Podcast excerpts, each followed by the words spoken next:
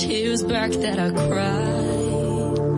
All the hours spent giving advice on how to write your songs. All you did was prove me wrong. Wish you said you loved me when you didn't have your fingers crossed. 91.7 La Roca.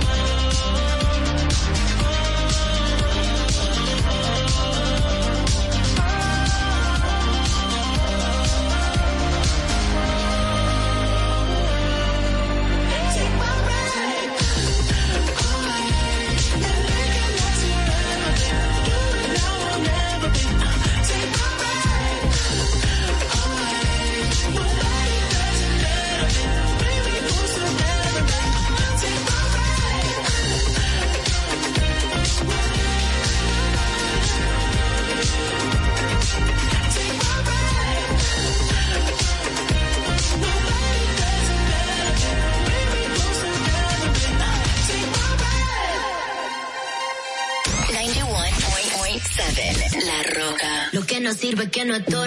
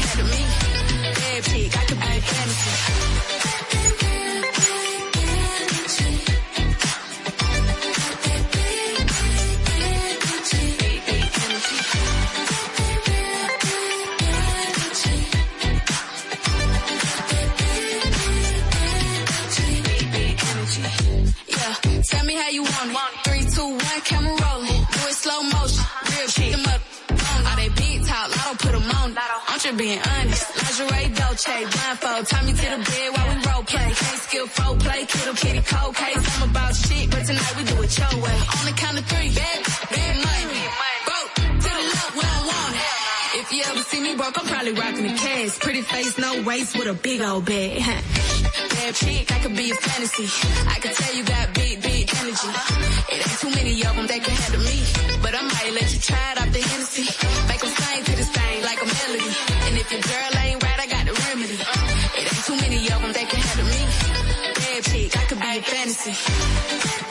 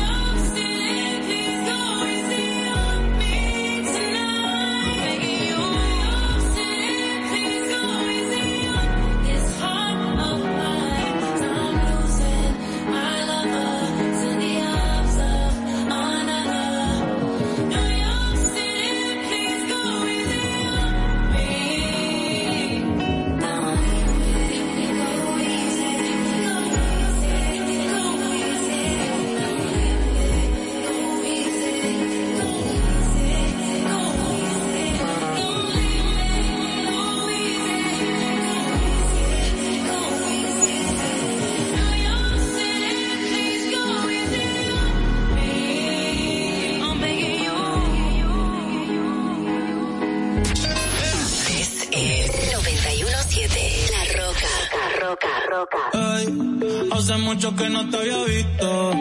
Si dices que no, pues no te insisto. Pero tengo que decirte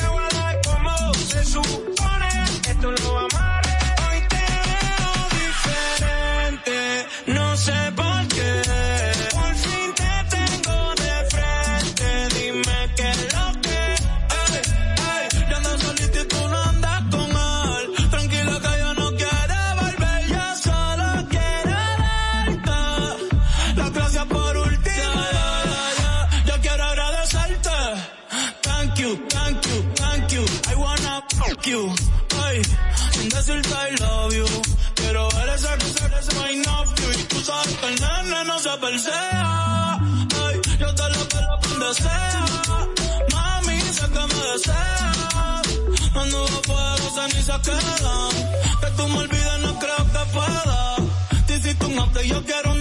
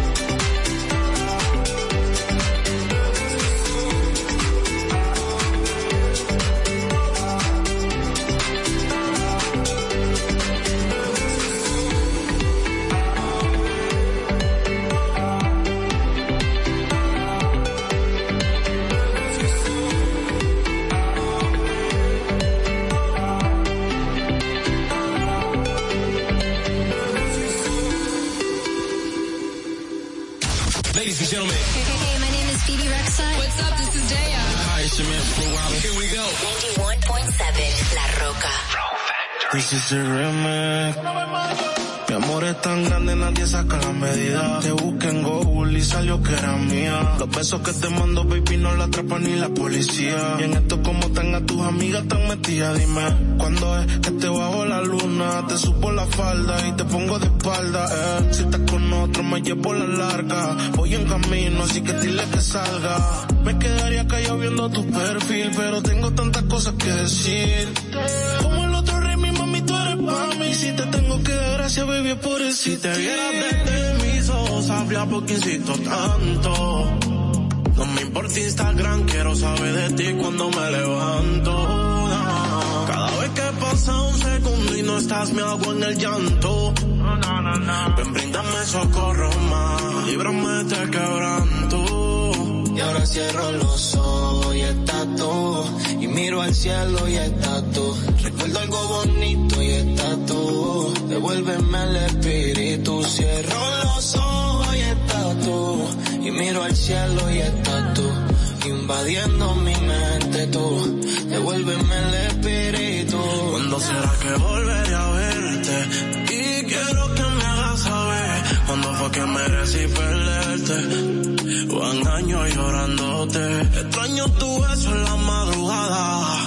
Tu amor a cambio de nada. El cariño en cada mirada. Tu sonrisa y mi alma tatuada. ¿De qué forma te pido que vuelva? Vos me tienes contra las cuerdas. Dime si es que en verdad no recuerdas. Ojalá que en el desierto me pierda. yeah. Ven, bríndame socorro antes que sea tarde más. Porque mi cama no resiste otra lágrima. Y ahora cierro los ojos y estás tú. Al cielo y estás tú. Recuerdo algo bonito y estás tú. Devuélveme el espíritu. Cierro los ojos y estás tú.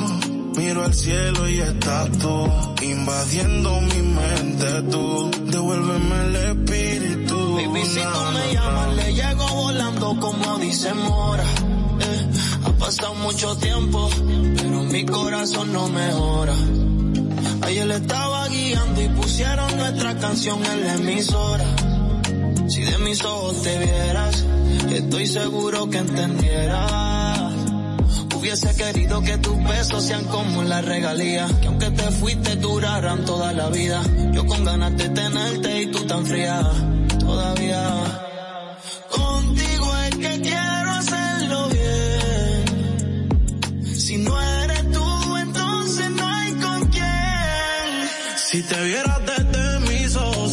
qué insisto tanto. No me importa Instagram, quiero saber de ti cuando me levanto. no. Cada vez que pasa un segundo y no estás, me hago en el llanto. Ven, bríndame socorro más, líbrame de quebranto. Ahora cierro los ojos y estás tú. Y miro al cielo y estás tú. Recuerdo algo bonito y estás tú. Devuélveme el espíritu. Cierro golden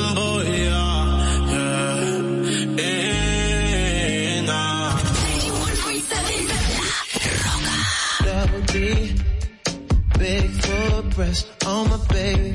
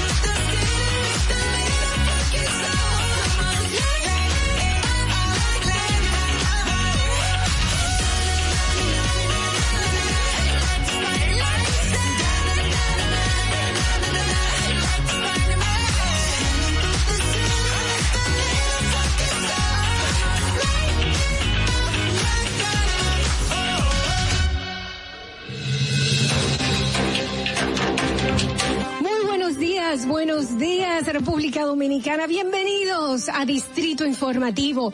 Yo soy Dolphy Peláez y junto a mis compañeras Oglenesia Pérez, Carla Pimentel y Madeline Peña. Vamos a estar aquí llevándole las informaciones, debates y comentarios de interés. Estamos de lunes a viernes aquí en Distrito Informativo de 7 de la mañana a 9 a través de la Roca 91.7. ¿Cuál es la necesidad de una madre embarazada? Estar consumiendo alcohol para hacerte sentirla graciosa o para hacer demostrar al otro que tú estás teniendo un nivel de vida igual que las otras. La República Dominicana, hacer más para que todos podamos tener asistencia psicológica y psiquiátrica al alcance de nuestras manos, por favor. Eso es muy importante. Lo que sucede es que el ITIQUE, además de que ahora es obligatorio, eh, reúne tres, tres formularios diferentes. Y me parece muy injusto que ustedes, que son cotizantes, que me pagan a mí, porque yo soy empleado de ustedes, porque yo cobro con sus impuestos. Qué bueno que usted lo sabe, ¿eh? Me importa tanto tu vida como la mía. Claro, primero me importo yo, porque desde mi bienestar yo podré amarte de forma correcta. Sé que hay tanta gente haciendo comunicación que no debería, que no, no estudió la carrera, que no se preparó para hacerlo. Y entonces, inclusive, llegan a tener renombre y peso y la gente toma como cierto lo que sale de su boca. Y, y eso es tan delicado. Bueno, muchísimas gracias a todos ustedes, Ogla, Carla. Le quiero dejar con esta frasecita que para mí siempre ha sido muy importante en el momento que digo, ¿por qué no tengo esto o por qué no tengo lo otro? Y me, me recuerdo a mí misma que lo importante no es qué tanto yo tengo, sino lo que yo hago con lo poco o mucho que tenga. Muchísimas gracias y bendecido día para todos. RCTV HD, El Gusto Producciones, Dominican Network y Vega TV Canal 48 de Claro y 52 de Altiz presentan a Dolphy Peláez, Oclaenecia Pérez, Carla Pimentel y Natalie Faxas en Distrito Informativo.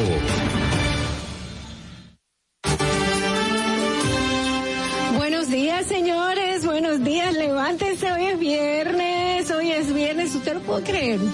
Pues yo me desperté jurando que era jueves esta semana. Y yo sábado, muchacho. En serio.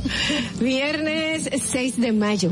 Muy buenos días. Bienvenidos a Distrito Informativo. Les habla Dolphy Peláez. Estoy junto a mis compañeras Oglenesia Pérez, Carla Pimentel y Natalie Faxas, Natalie Faxas y le estaremos llevando las informaciones, los debates, las noticias, los comentarios de interés para este día. Estamos de lunes a viernes de 7 a 9 de la mañana por la Roca 91.7. Si vas en tu vehículo, nosotros vamos contigo. Si vas al norte, hasta Villa Altagracia te acompañamos por el sur hasta San Cristóbal y en el este hasta San Pedro de Macorís. Además pueden vernos en nuestro canal de YouTube. Estamos eh, transmitiendo en vivo y solo tiene que buscarlo como Distrito Informativo. Síganos en las redes sociales, en Twitter, en Instagram como arroba distrito informativo. También puedes llamarnos y hacer tus denuncias a nuestras líneas sin cargo 809-219-47 y nuestro WhatsApp 1-862-320-0075. También puede vernos en televisión. Sí, señores, estamos en televisión nacional a través de Vega TV en los canales 48 de Claro y 52 de Altiz. Para todo el mundo en la plataforma Dominican Networks, que es muy fácil de descargar. Si no lo has hecho, puede hacerla de cualquier teléfono o eh, dispositivo inteligente. Escúchanos en Apple Podcasts, Google Podcasts, también en iHeartRadio y en Spotify. Nuestros comentarios, entrevistas, debates, todo lo pueden ver en nuestro canal de YouTube, Distrito Informativo. Suscríbete activa las notificaciones, dale like y no olvides dejarnos tus comentarios para compartirlos con toda la audiencia. De inmediato vamos a solicitar su opinión a través de llamadas y notas de voz de nuestra pregunta del día. ¿Cuáles cambios considera usted que deben hacerse para mejorar la Policía Nacional? ¿Cuáles cambios considera usted que deben hacerse para mejorar la Policía Nacional?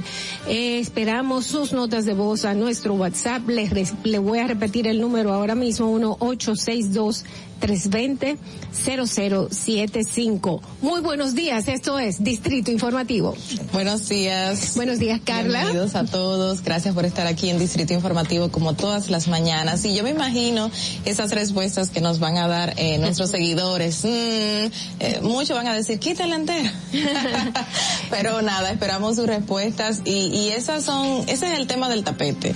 Eh, lamentablemente por esos hechos que han ocurrido en los últimos días, que han marcado a la sociedad, todavía estamos hablando de la policía. Las, eh, las medidas que dijeron se van a tomar de ahora en adelante y a la espera de una reforma, de esa reforma integral que cambie, que modifique la conducta interna y externa de esta institución tan relevante para nuestro país. buenos es. días. Buenos días. Hola, buenos días, Natalie. equipo. Buenos días, buenos días. Miren, yo, la verdad es que yo creo que las conferencias de prensa deben ser ya eliminadas, deben pasar al pasado, así como el COVID se llevó muchas cosas y ya no usamos mascarillas. Asimismo, yo creo que las autoridades, nuestras autoridades ya deben de dejar de de hacer de hacer eventos de prensa, de reunir a la prensa, de leer comunicados para finalmente no no no, No responder, responder preguntas. preguntas. Yo creo que porque ya eso no es necesario, ya tenemos YouTube, ya si usted quiere un mensaje, Mándelo en un documento. Hacen- pueden hacer una transmisión en vivo, pueden Claro. mandar una nota de prensa, pueden hacer tantas cosas para, para dar esa información que no tiene que movilizar a todo un equipo para, para que vayan allá. E incluso puede salir mejor porque yo estuve viéndolo en vivo y en muchos lugares al principio no había sonido. No, No había no, tuvo mucha dificultad en el día de ayer esa rueda, y, y déjame poner el contexto, las ruedas de prensa que se dio con, con, con el ministro de Industria, eh, perdón, De Interior y Policía. de Interior y Policía para anunciar estas, estas medidas. Más adelante estaré hablando un poquito más de, de estos pequeños errores que yo creo que ha cometido la policía y que se quieren subsanar con esas medidas que se anunciaron ayer.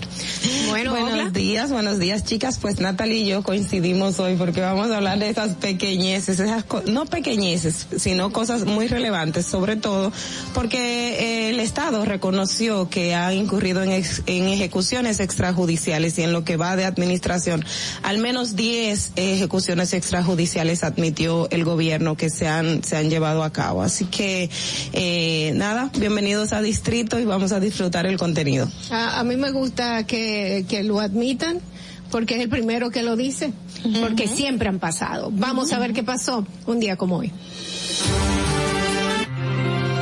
Que no se te olvide, en el Distrito Informativo, Dominica Networks presenta Un día como hoy.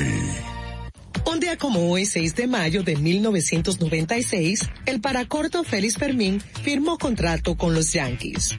Un día como hoy, en el año 2002, Pedro Martínez de Boston le ponchó 17 a Tampa Bay y se anotó el triunfo 3 a 1. Un día como hoy, en el año 2005, David Ortiz dispara su octavo jonrón y el 138 de por vida.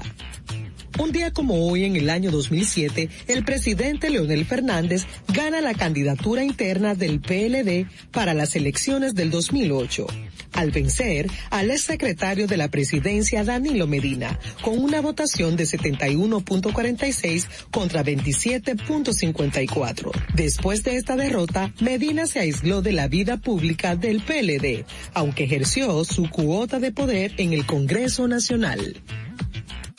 Un día como hoy se celebra el Día Internacional sin Dietas, para promover un estilo de vida saludable con enfoque en cualquier tamaño y crear conciencia pública de los peligros potenciales de algunos planes dietéticos peligrosos. Para que no se olvide, en Distrito Informativo te lo recordamos, un día como hoy. Distrito Informativo. Siete y siete de la mañana. Muy buenos días. A continuación, las principales noticias en Distrito Informativo para hoy, viernes 6 de mayo del 2022. Sin fecha para su implementación, gobierno adelanta medidas para resguardar seguridad de los detenidos. Las medidas adel- adelantadas son la ejecución inmediata de instalación de cámaras en todas las patrullas y la creación de un centro operativo policial en tiempo real, contando con el apoyo de las cámaras fijas del 911 la instalación de cámaras móviles incorporadas a las patrullas, la implementación de varias medidas contempladas en el plan de reforma policial fueron adelantadas para garantizar la integridad física y derechos humanos de arrestados por la policía.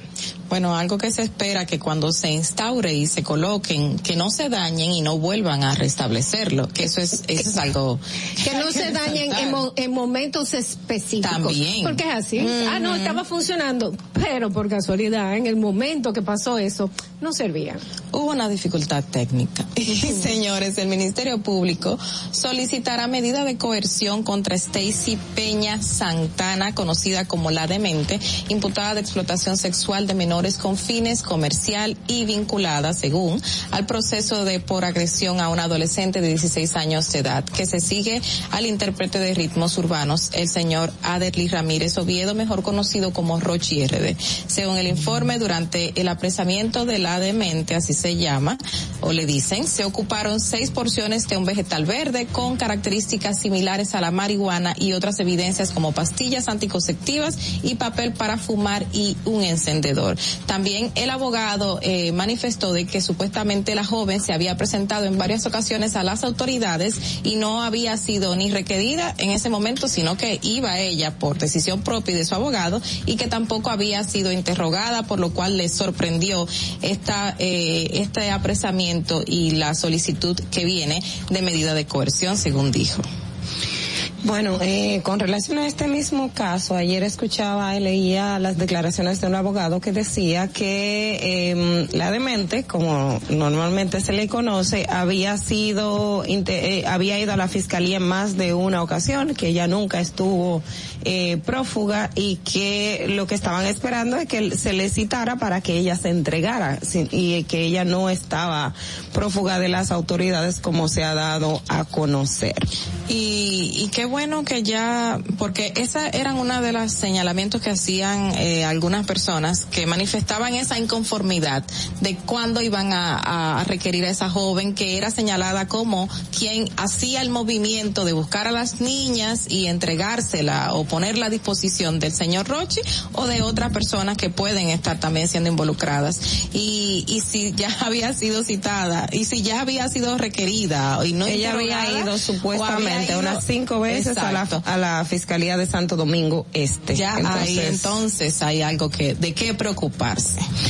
Normal, cómo funciona. Lamentablemente, señores.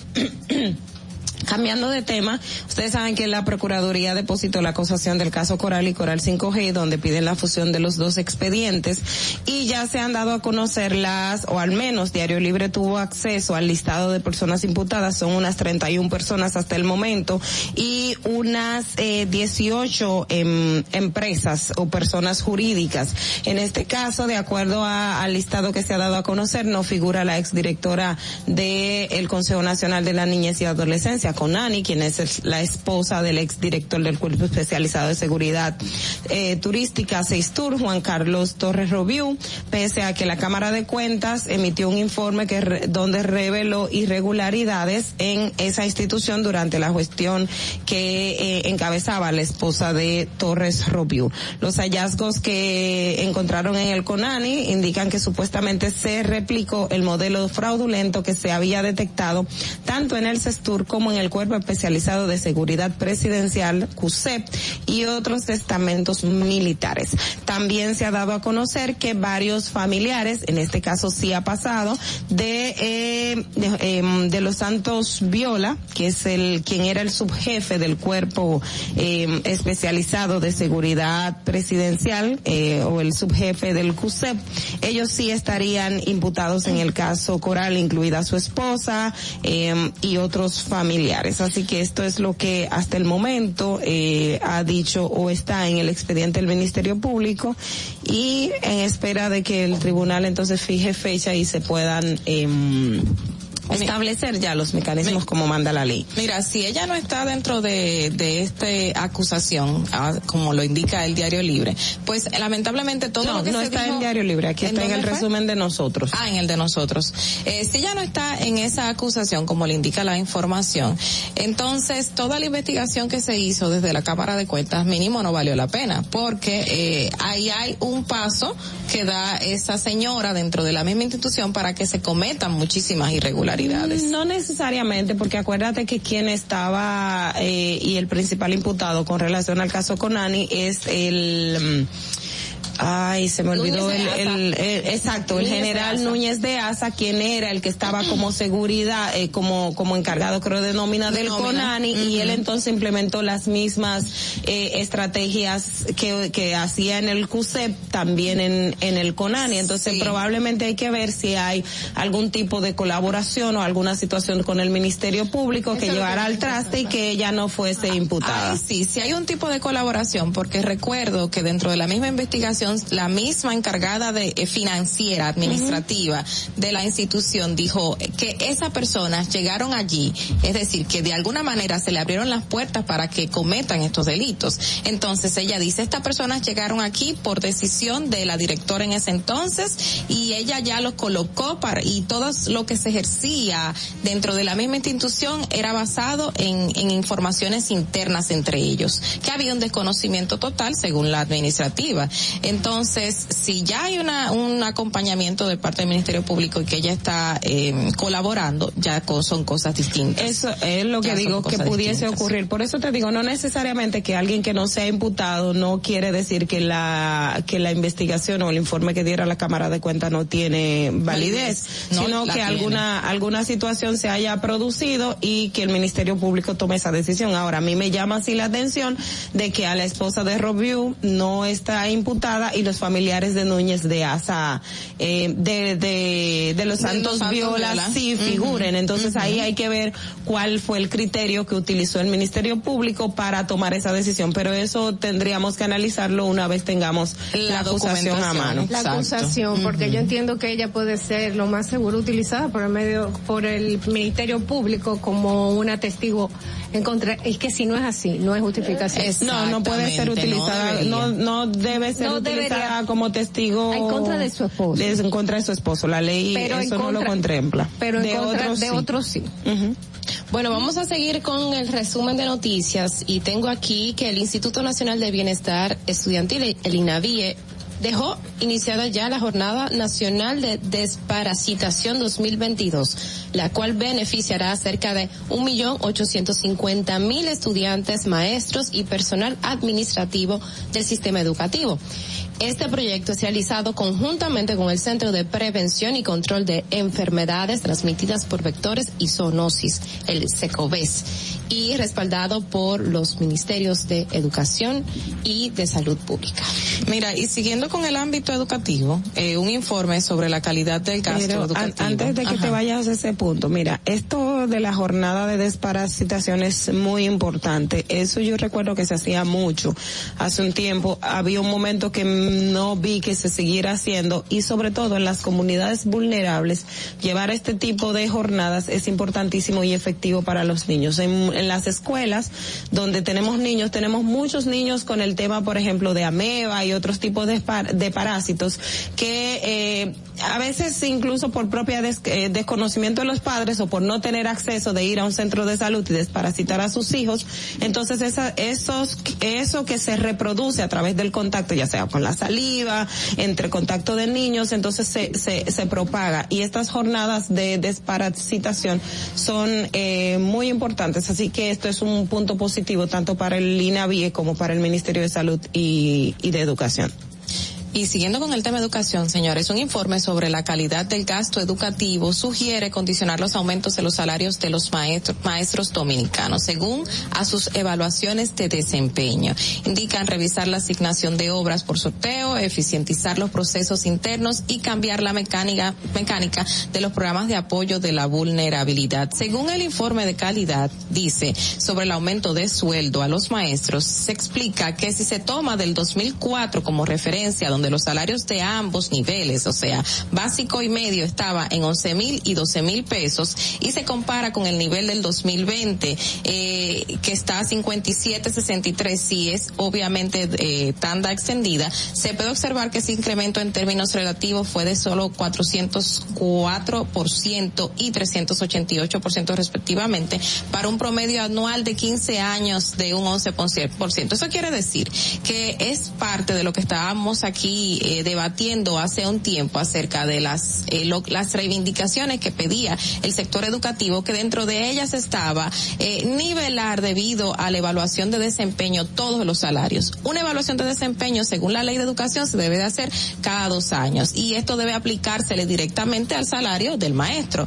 Y cuando hubo un proceso de pensión hace cuatro años que tenían unos ocho años sin hacer evaluación de desempeño y sin hacer esta aplicación de, de salarios, de aumentos, pues muchísimos maestros se quedaron sin ese aumento salarial. Entre ellos, algunos, eh, tres mil que salieron a pensión.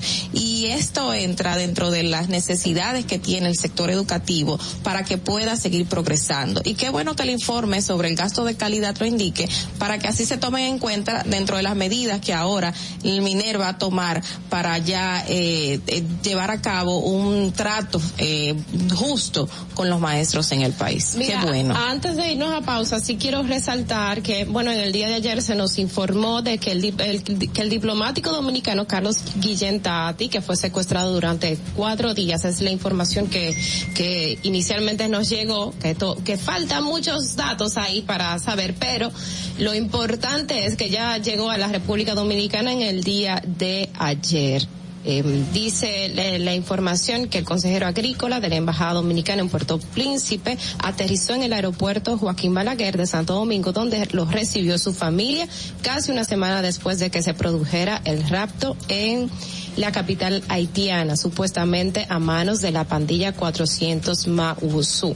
Que hay que decir, eh, entre las informaciones que nos faltan es el hecho de cómo se dio ese intercambio, si fue que realmente se llegó a pagar, si oficialmente se trató de un rapto, porque es una información que se ha tratado como, como quizás, bueno, pero lo importante aquí es que ya se encuentra con su familia y eso es lo que hay que resaltar.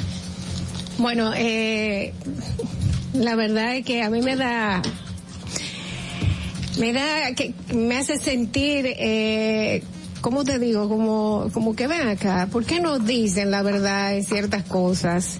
Digan qué fue lo que pasó, digan si se, si se pagó, por qué, si ya está en manos de su familia, no se puede decir y se mantiene este hermetismo. Bueno, señores, vamos hasta aquí las principales informaciones de Distrito Informativo. Recuerden que todo nuestro contenido está en nuestro canal de YouTube. Búsquelo, Distrito Informativo. Hagamos una pausa y regresamos inmediatamente. Atentos, no te muevas de ahí. El breve más contenido en tu distrito informativo. Para una madre es bien difícil eh, querer que su hijo empiece un tratamiento y que no lo pueda hacer porque no tiene los recursos. Cuando un niño con anemia falciforme llega a una emergencia, no puede esperar.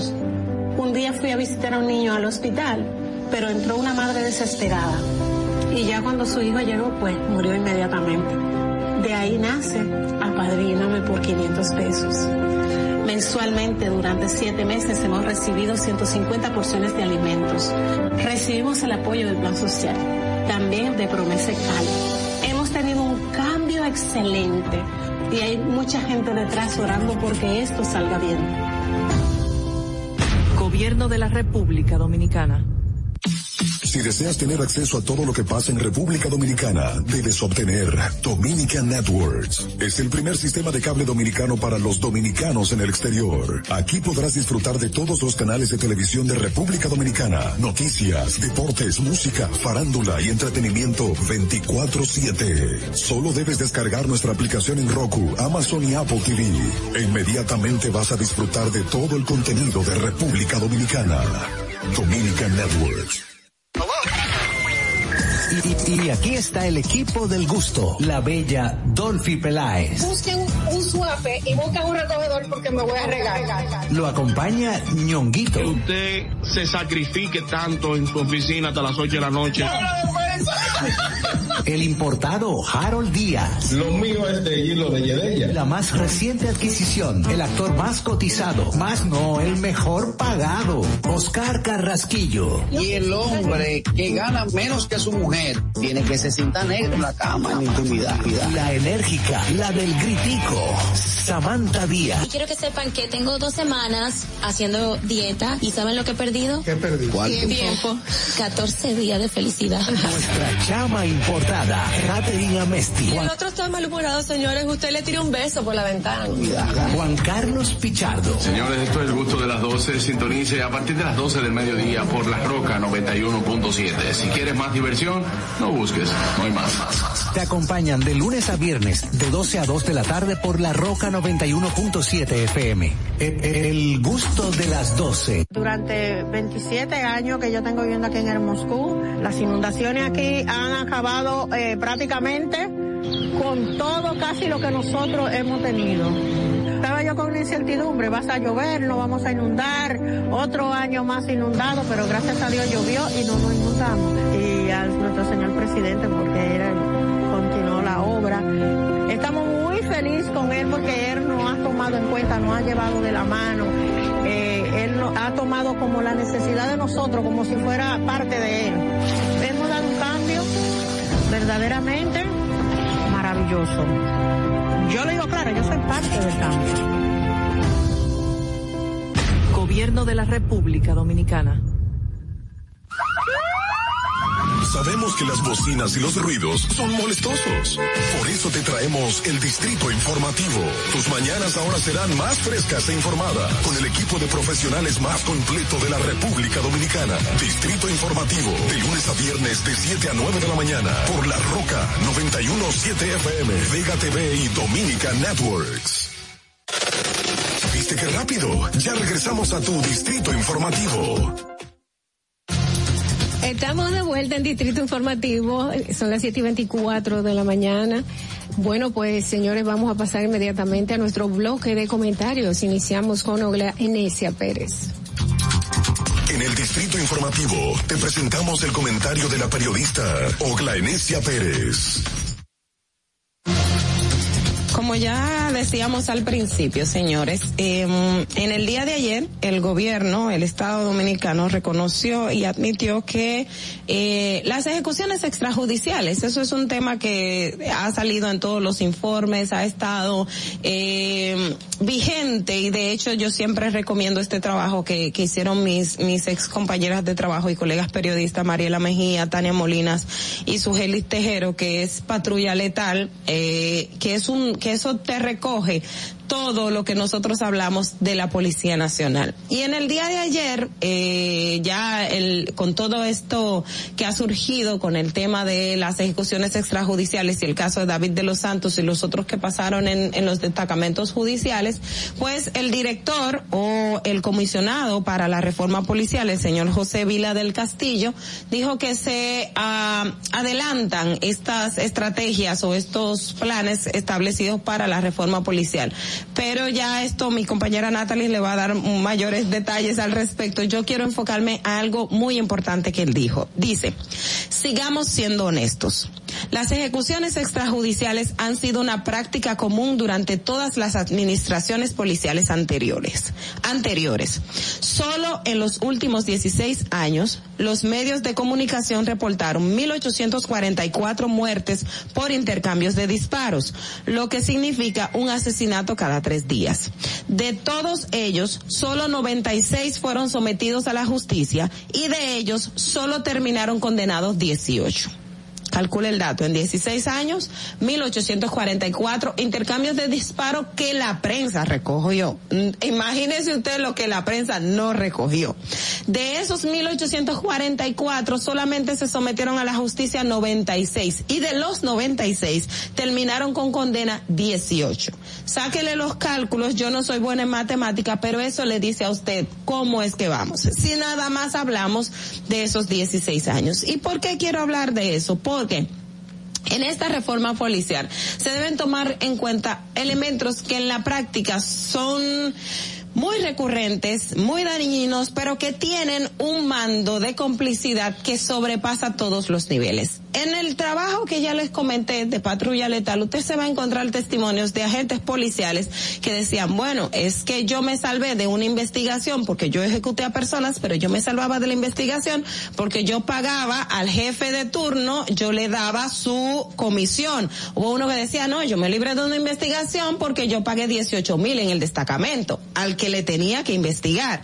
Pero no solamente eso, uno que lamentablemente tuvo la desgracia que lo cancelaron antes de, dice, bueno, yo aprendí muy tarde que tenía que, eh, eh, cache, la palabra textual se, me olvidó, eh, cómo es que lo dijo, que ustedes no se manejan, creo que era el término, no recuerdo la palabra textual, y esto era que usted tenía que mandar, llevarle su respectivo peaje al encargado de turno, al que lo llevó, con el cual usted aprendió, pero también que al policía se le dice, después de que usted sale de la academia, olvídese de esto, aquí eso es, usted tiene que buscársela, entonces el buscársela implica hacer todo lo que entiende. En un ex jefe de la policía, Santana, creo que Santana Páez, eh, el reportaje también re- eh, recuerda, y él dice, bueno, cuando a mí me asignaron a Santo Domingo Este, cuando yo llegué allá, a, a mí me dijeron, mire jefe, ya la cárcel está llena porque los viernes se apresaba a todo el que estaba ahí porque tenía que pagar y los viernes ese dinero que se recogía se quedaba una parte el que lo recogía y luego le daba al destacamento y de ese destacamento llegaba hasta el palacio de la policía. Es decir, todas esas prácticas están contenidas dentro de las cosas que tiene la Policía Nacional, que como dice una persona que yo conozco, ha llegado a mí y me dice, aquí hay muchos dinosaurios que usted no va a saber cómo manejarlos. O sea, hasta que no salgan, porque es una práctica instaurada desde hace muchísimos años. Es un secreto, no es un secreto, si quieres algo, es, algo que todo el mundo sabe, que se da el macuteo, que tú te libras de una investigación porque te fabrican. El día de ayer, Altagracia presentaba en su programa el caso de unos jóvenes que en el informe de la policía decía, eh, en un intercambio de disparos que nosotros los apresamos y que luego los apresamos, se resistieron y no sé qué, y en el camino un intercambio de disparos y le dieron los disparos a los jóvenes. Pero hubo un video que se grabó donde no se veía intercambio de disparos, que vieron que la policía llegó a pam pam y se los dio. Y eso yo lo tengo y sé que es verídico porque también dentro de mi accionar, porque el reporterismo nos da a nosotros esa experiencia de que cuando los famosos intercambios de disparos de la policía me tocó ir al menos a varios y recuerdo dos puntualmente. Uno en los frailes, cuando la policía dice a unos jóvenes que iban en un vehículo, ellos se resistieron y nosotros los matamos. Cuando fui y había una cámara, pero la persona la escondió por todo el tema de temor, me dice, pero qué intercambio, o sea, aquí fue que cerraron la calle, nadie cruzó, iban los tigres por ahí, llegó la policía y pam, pam, pam, pam, pam, y los mató a toditos. En otro caso, en un barrio de Santo Domingo, cuando vamos también, dice, qué intercambio, ellos fue que agarraron a los muchachos, se los llevaron más para allá abajito, donde no hay mucha gente, cerca de un cementerio, y ahí lo mataron y luego intercambio de disparos. O sea, este tipo de acciones en la policía se da a diario. Y esto que ha dicho el comisionado para la reforma es solamente digamos una puntita del iceberg, pero es mucho, es mucho lo que hay dentro de la Policía Nacional, a lo cual hay que enfrentarse no solamente con los que están en la calle, sino también con los ah, con los altos mandos, que son en la mayoría de casos los que propician que esos que apenas están empezando incurran en este tipo de accionar, ¿por qué? Porque tienen que saber cómo van a marchar. Así que me parece un buen punto el reconocerlo, pero en la práctica, ¿cómo vamos a hacerlo? Esa es la gran pre- pregunta. Fernando. Distrito Informativo. Bien amigos, continuamos con nuestras, nuestro bloque de comentarios y es el turno de Carla Pimentel. En el Distrito Informativo te presentamos el comentario de la periodista Carla Pimentel. Bueno, siguiendo el tema de la policía, porque lamentablemente eso no se va a detener ahora. Eh, las investigaciones especiales de la Cámara de Cuenta eh, se anunció y se dio a conocer justo días después de que hechos y sucesos tan relevantes como lo que estamos hablando aquí anteriormente y en otros programas de lo que ha pasado con muchísimos ciudadanos que han sido detenidos por la policía. Específicamente la investigación realizada es- especial realizada por la Cámara de Cuentas a esa institución señala unos puntos importantes acerca del cumplimiento de las normas básicas internas de la policía, del control de estas normas que se tienen que aplicar tanto cuando ingresa este este agente hasta cuando sale a la calle a hacer su trabajo. Y una de las cosas que señala este informe es que el sistema de control interno y usa la siguiente palabra, presenta un nivel de implementación incipiente. Incipiente quiere decir que puede estar comenzando y que todavía es muy maduro. Y estamos hablando de una institución que tiene años, décadas de existencia y que a continuidad de los años se supone que tiene que haber ido madurando. Pero lamentablemente este informe utiliza esta palabra para definir esas normas de control interno que supuestamente tienen que estar funcionando dentro de la institución que no están funcionando.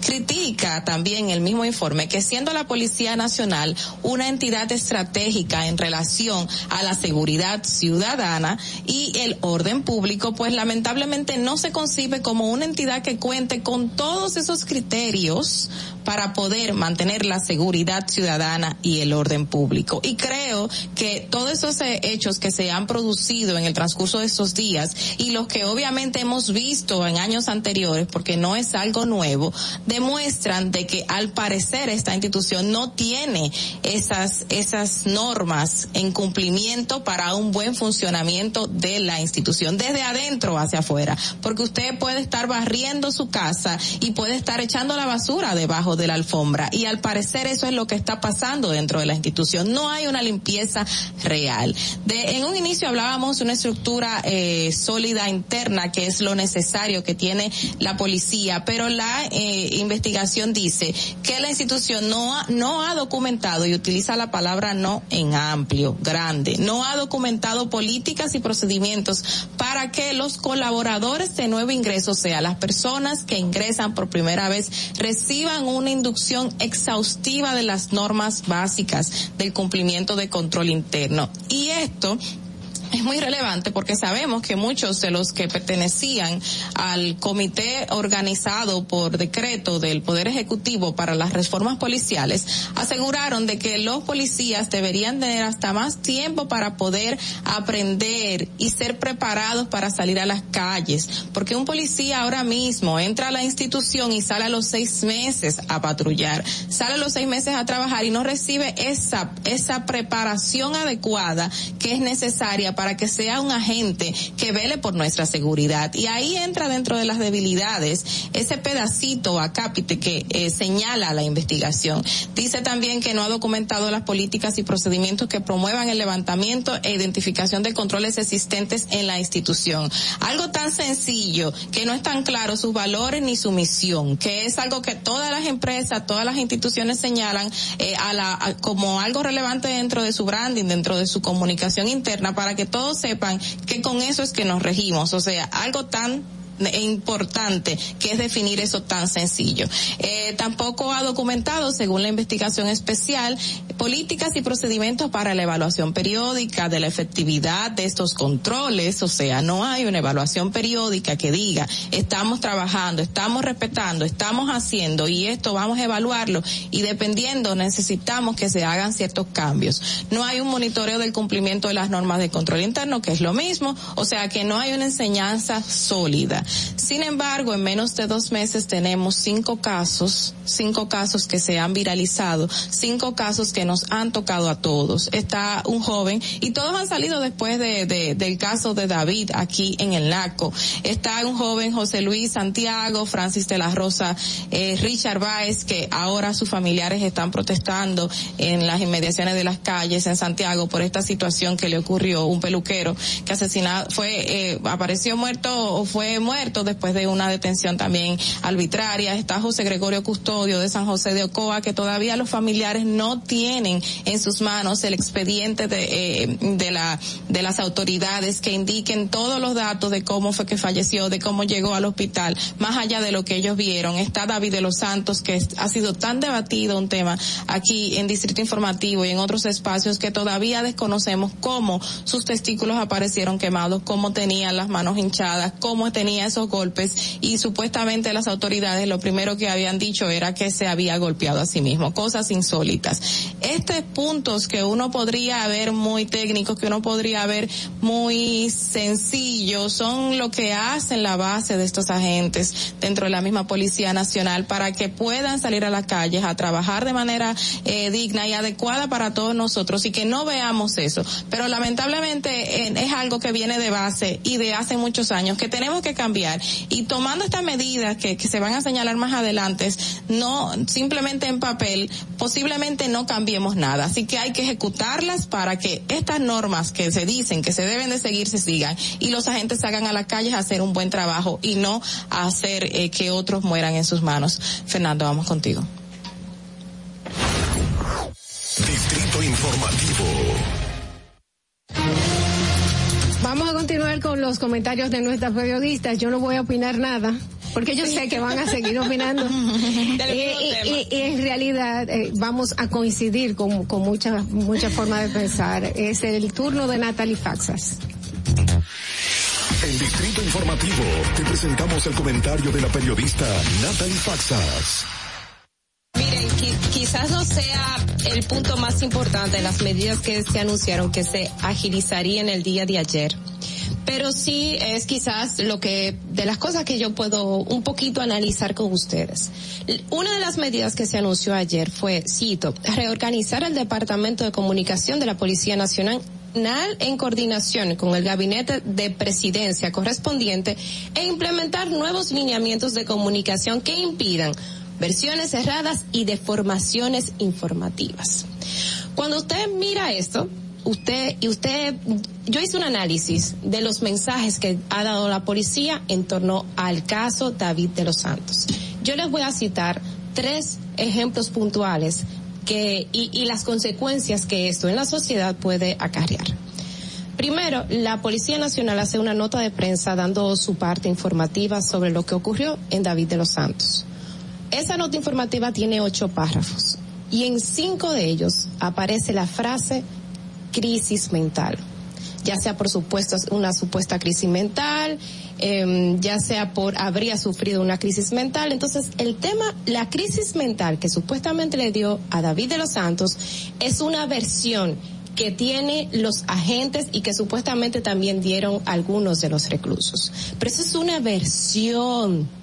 Eso es una versión que la policía tiene que demostrar, pero no puede asumir eso como una verdad. Y cuando usted repite tanto, crisis mental, habría sufrido crisis mental, usted se queda con la idea, y eso incluso hasta en la misma publicidad, que se repite tanto una cosa, que usted se queda con la información. Y usted no dice que los agentes dijeron que habría sufrido una crisis mental. Usted lo que es que se queda con la idea de que la policía dijo que fue una crisis mental. Entonces vamos por ahí. Lo, el segundo dato que yo rescaté fue unas declaraciones que dio Diego Pesqueira. Dice, y cito, la versión en cuanto al joven de los Santos Correa sufre supuestos problemas mentales desde hace un tiempo fue ofrecida tanto por una hermana de este como por un cuñado. Cosa que después se contradice con una versión que da la misma hermana. Pero primero ya tú sabes que sufre pro- supuestos problemas mentales. Otra vez te vuelve a repetir y también ahora está usando lo que dice supuestamente la familia para reforzar la versión que dio tus agentes que actuaron en ese momento. Los, los mismos agentes que han tenido la responsabilidad, que tenían la responsabilidad de salva- salvaguardar a este recluso y que terminó fallecido por golpes, independientemente de lo que sea. Ese es el hecho.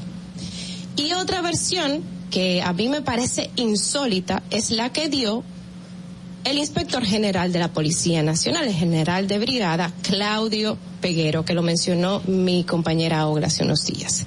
Y cito lo que dijo.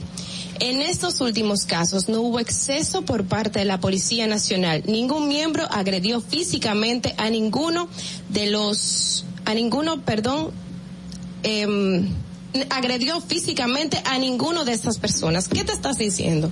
Ahí te está dando la conclusión. O sea, el proceso está bajo investigación y ellos se han adelantado a decir que no hubo eso, que no hubo, que no hubo agresiones físicas. Entonces al final te está dando una conclusión te está dando un mensaje y no solamente te está dando el mensaje, te está poniendo a la institución de espalda a la sociedad.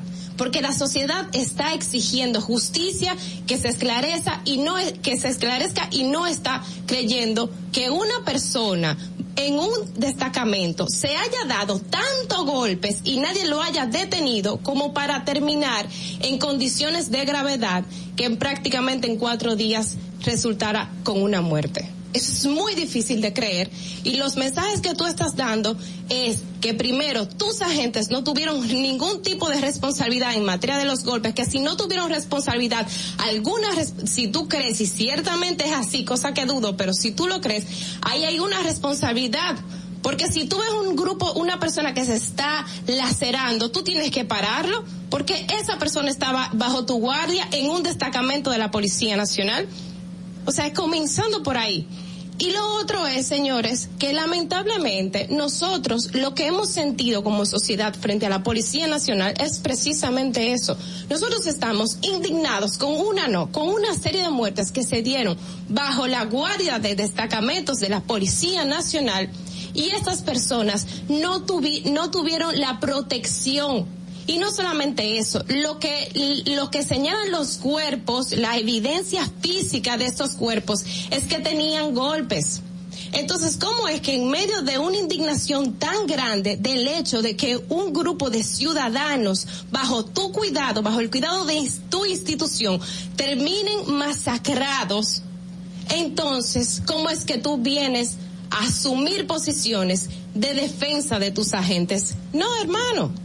Usted lo que debe de hacer es que, lo, es decir, hay una versión que dice la policía y ni siquiera decirla y decirla si los si los periodistas se le preguntan. Y después que lo diga, entonces decir, pero esa es una versión que se está investigando, no salir en un programa de televisión diciendo, bueno, ahí no hubo miembros que agredieran, porque la investigación sigue en marcha. Entonces, la Policía Nacional no se puede seguir poniendo de espalda a la sociedad, tampoco en materia de comunicación porque eso es lo que está pasando en este momento. Fernando, vamos contigo. Distrito Informativo.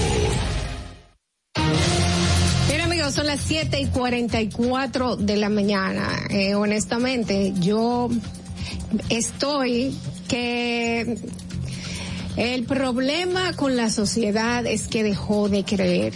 El problema es que tú le puedes decir en el momento que no respondes ningún tipo de preguntas, se crean más preguntas. Se crean, se crean otras preguntas que te dicen, bueno, si no me quieres responder, me están diciendo esto para que se calme la sociedad. Si no quieren darme fecha ni siquiera de cuándo va a iniciar esto, cómo se va a iniciar esto, se va a iniciar en realidad. O sea, cuando necesitamos confianza, es verdad que la comunicación es muy importante, es muy importante que sea asertiva, pero es muy importante que exista la comunicación y que se dejen de dar justificaciones y se diga la verdad, porque cuando entendamos que la verdad es como el corcho y siempre sale a flote, pues entonces vamos a entender que decirlo primero es mucho, mucho mejor. Vamos a ver cómo está el tránsito en Santo Domingo y regresamos con Distrito Informativo. Atentos, no te muevas de ahí. El breve más contenido en tu Distrito Informativo. Ahí mismito donde estás. O tal vez aquí, recostado bajo una mata de coco. O en la arena tomando el sol. O dentro del agua, no muy al fondo. O simplemente caminando por la orilla. Ahí mismo, abre tu nueva cuenta móvil BH de León. 100% digital y sin costo. La creas en minutos con cero pesos desde Móvil Banking Personal. Ábrela donde quieras. Solo necesitas tu celular.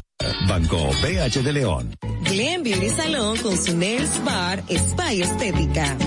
Somos un centro equipado con las mejores tecnologías de belleza y un personal capacitado listo para que tengas una experiencia glam.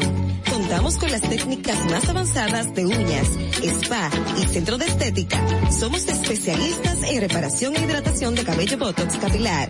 Glam tiene para ti todo lo que necesitas para consentirte. Visítanos en la prestigiosa zona de Bellavista. Llámanos y reserva tu cita al 809-333-5174 y al WhatsApp 849-255-5174. Tenemos un espacio para ti. Glam Beauty Salon, Nails Bar, Spa y Estética. Esto empezó por algo que vi en la casa de un amigo que tenía un estanque con peces. Yo dije, pero así se cría peces, pues yo puedo hacerlo. Lo poco que, que yo he tenido lo puse aquí. Me aprobaron un préstamo, por lo cual yo he terminado muchas cosas que necesitaba este proyecto. Este terreno, me trasladé aquí y aquí me ha quedado. Y me ha dado buen resultado. Gracias a Dios, siempre Dios aquí en este lugar. Gracias a Promifime.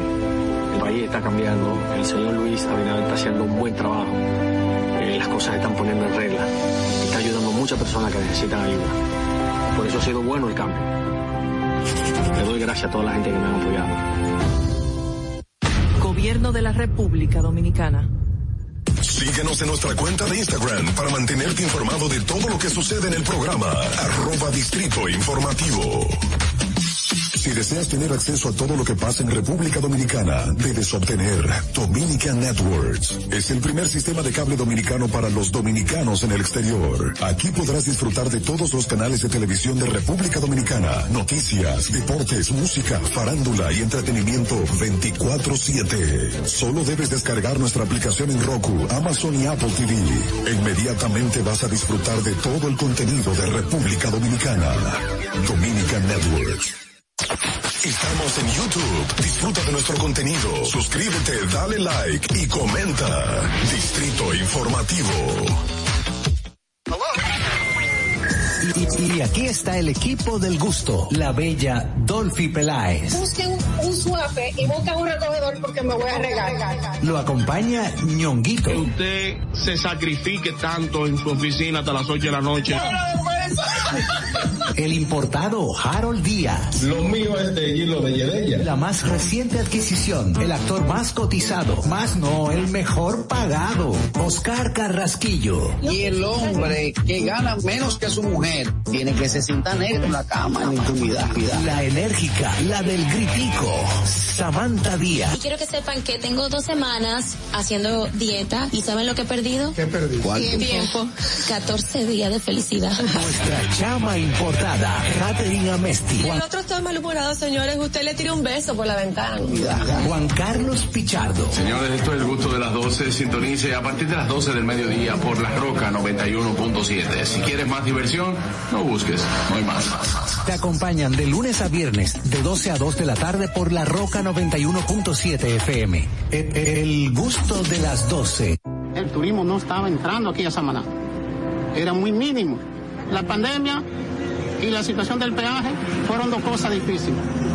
El peaje sombra, le han quitado los precios, está entrando más turismo aquí a Samaná, más personalidades, no solamente yo, sino todo Samaná, todas las comunidades como las galeras, la terrena, todo el sector turístico, estamos dando gracias a Dios.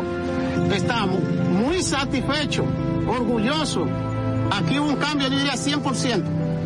Nuestro señor presidente, que Dios lo bendiga mucho, nos ha facilitado muchas cosas aquí. Ahora nos dará gracias a Dios todo el mundo aquí en Samaná. Estamos felices en la vida.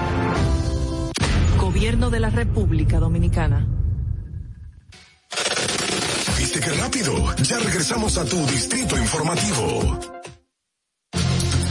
Bien, amigos, 7 y 50 de la mañana. Y voy a repetirles a todos la pregunta que les solicitamos su opinión a través de llamadas y notas de voz esta mañanita al iniciar el programa. ¿Cuáles cambios considera usted que deben hacerse para mejorar la Policía Nacional? Aquí tenemos algunas de sus notas de voz. Adelante, Fernando. ¿Qué hay? Buenos días, Distrito Informativo, el chipero de Herrera, hermano. Mi humilde opinión es que deberían de cambiar el edificio, o sea, ya no estar ahí donde está el Palacio de la Policía, sino ponerlo en otro lado, a la vez que cambiar el uniforme de la policía, si está dentro de la ley, cambiar el uniforme y a la vez aumentarle, que ganen más y también que no acepten cualquier individuo que quiera ejercer, eh, eh, pertenecer a las filas policiales. Porque aquí cualquiera, cualquier muchacho del barrio, con tatuaje, cualquier muchacho, le dan la oportunidad de que se enganche, hasta sin, sin, sin tener el octavo grado aprobado. Entonces, para mí, esa es mi humilde opinión, creo que eso es lo que puedo decir. Bueno, eh, yo no diré nada de, porque el cambio de edificio no hace La- nada, chipero. La estructura de afuera. Exacto. Y el tema de esa discriminación por tener tatuaje es muy prejuicioso. Eh, yo entiendo, yo entiendo que hay que, ayer estuvieron hablando de, de que hay que hacerle una evaluación psicológica a cada una de las personas que ingresan, sí. que ingresan presos.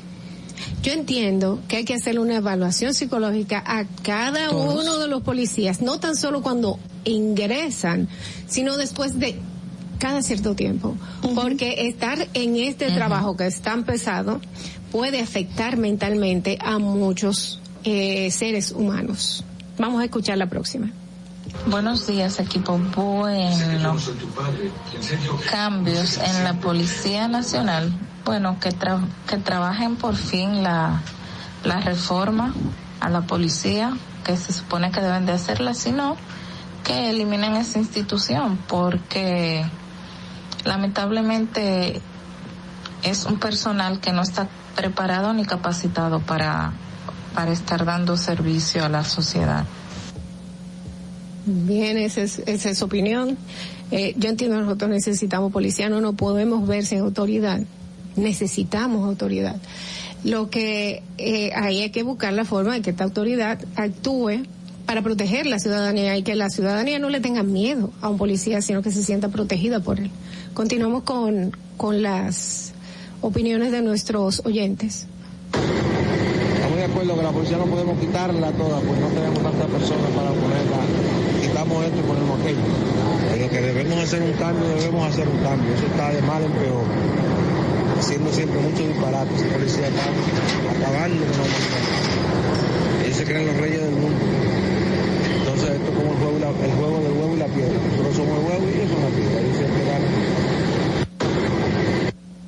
Mira, en el momento en que tú le pones a un joven de 18 años un arma en la mano, eh, un joven que a lo mejor no, no tiene con qué dejarle a sus dos hijos pequeños comida y no tiene esa preparación tampoco adecuada eh, y tampoco un ingreso salarial adecuado, ya tú estás mandándolo a que haga algo con esa arma que no sea eh, positivo lo estás mandando a delinquir, lamentablemente. Entonces, esas son una de las modificaciones que se están buscando dentro de la misma reforma y que ya se deben aplicar. Tanto el, el tipo de salario que se le está dando a los policías se le aumentó hace poco eh, un porcentaje y se le va a aumentar otro, pero la preparación que tenga esa persona, el tiempo que dure en la academia para poder salir a las calles y manipular un arma de fuego y todo lo que conlleva ese ser humano que va a salir supuestamente a, a cuidarnos a nosotros.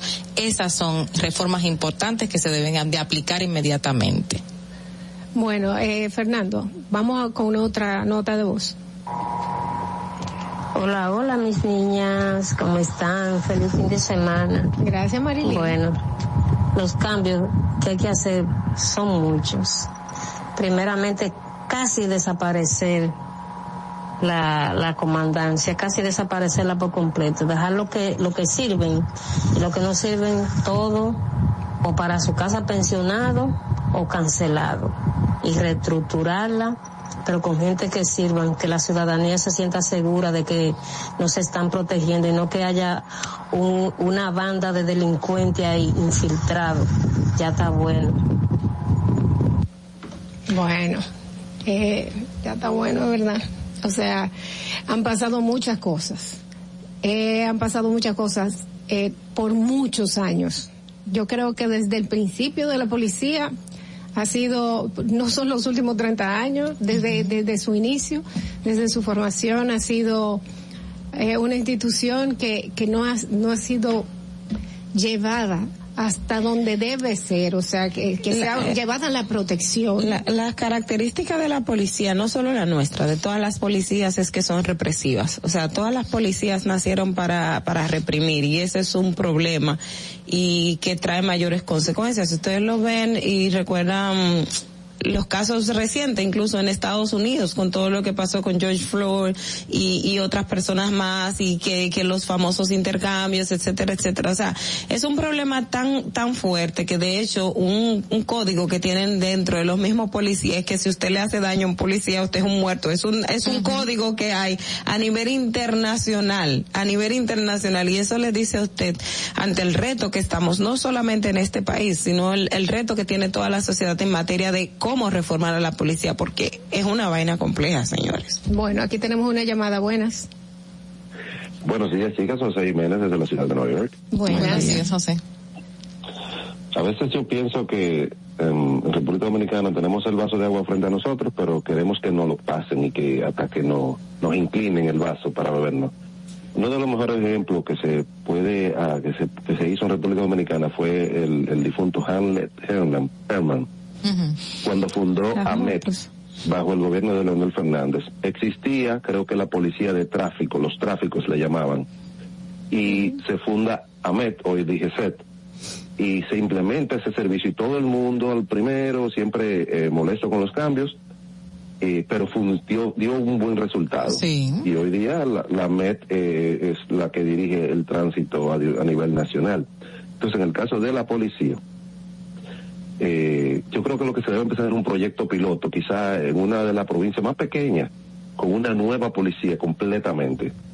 Y entonces, dependiendo del resultado de eso, tú la vas poniendo poco a poco, como hicieron con el 911. Entonces, ellos quieren, eh, creo que Carla, o no sé si, o la mencionó, que, que hay unos dinosaurios en algunos lugares, en algunos puntos, que tú no lo vas a cambiar de un día para otro. Y esa reforma se debe hacer eh, poco a poco. Y yo creo que así que pueden funcionar los cambios.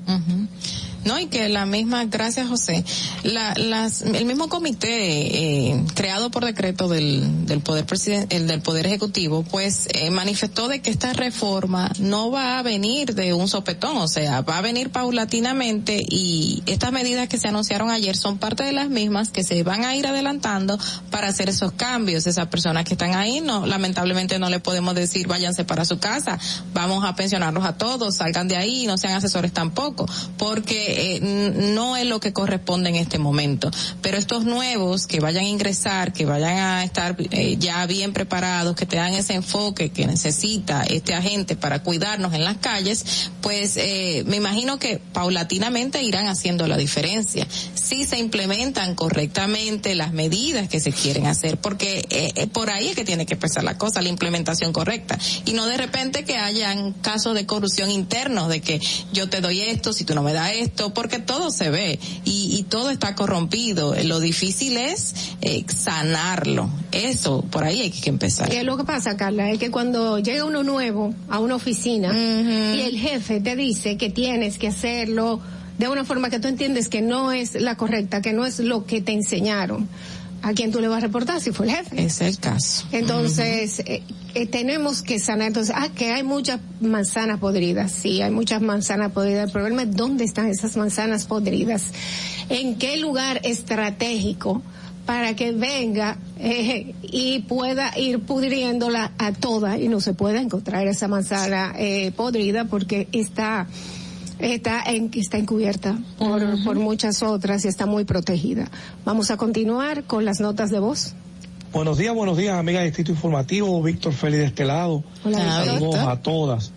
Por lo general, las reformas eh, de las policías en la región siempre se han centrado sobre la conducta de sus miembros, tratando de controlar la conducta de ellos.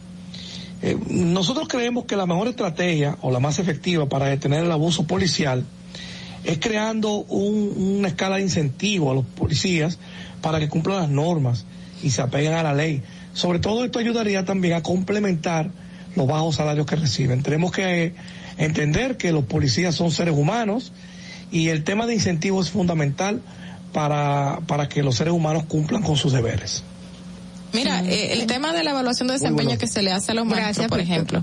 Gracias, Víctor. Eh, se podría aplicar evaluaciones de desempeño, capacitaciones dentro de la misma policía para incentivarlos a que Es se que preparen, todo a que eso se está. haga. El problema es Que que, no se es- aplica. no se aplica. Ahora, ¿quiénes son los que tienen esos incentivos? ¿Quiénes son los que tienen los especialismos? Son un grupito que no es el que está patrullando en las calles, que no es el que está haciendo el trabajo, que es uno que es asistente de un funcionario, que es otro que es jefe de seguridad de no sé qué vaina, a ese es que le dan todos los especialismos, todas las capacitaciones internas y externas, todos los viajes hacia el exterior para prepararse, tienen todas las medallas del mundo y a esos es que se le va a dar el incentivo. Ahí es que está el problema de la policía. Eso me acordó a que todavía tenemos muchísimos funcionarios, tenemos muchas personas, empresarios fuera del gobierno que tienen a un policía que le lleva el niño al colegio. Un coronel, un mayor, exacto, oficiales lo tienen para eso. Tienen al que le lleva el perrito a la peluquería, porque también hay uno que le lleva el, perrito a la peluquería. Y tienen el que le hace la compra y el que acompaña a la esposa y O el que es el geriatra de su madre, es el encargado de cuidarle a la madre o al padre que El es un cuidador. anciano, Ujú. entonces es el cuidador. Eso es lo que hay. Vamos con otra nota, Fernando. ¿Qué hay? Buenos días, Distrito Informativo. Bueno, de nuevo. pregunta de si que deben de mejorar para la Policía Nacional. Lo primero que debieran de todos los todos los, todos los que vayan a ingresar a la institución tienen que hacerle unos exámenes psicológicos y educacionales. Tienen que ser personas más capacitadas a nivel inte- intelectual, tener educación, que en casi la mayoría de los de los policías no, eso le falta. Eso deberán de, de- de considerar y cambiarlo.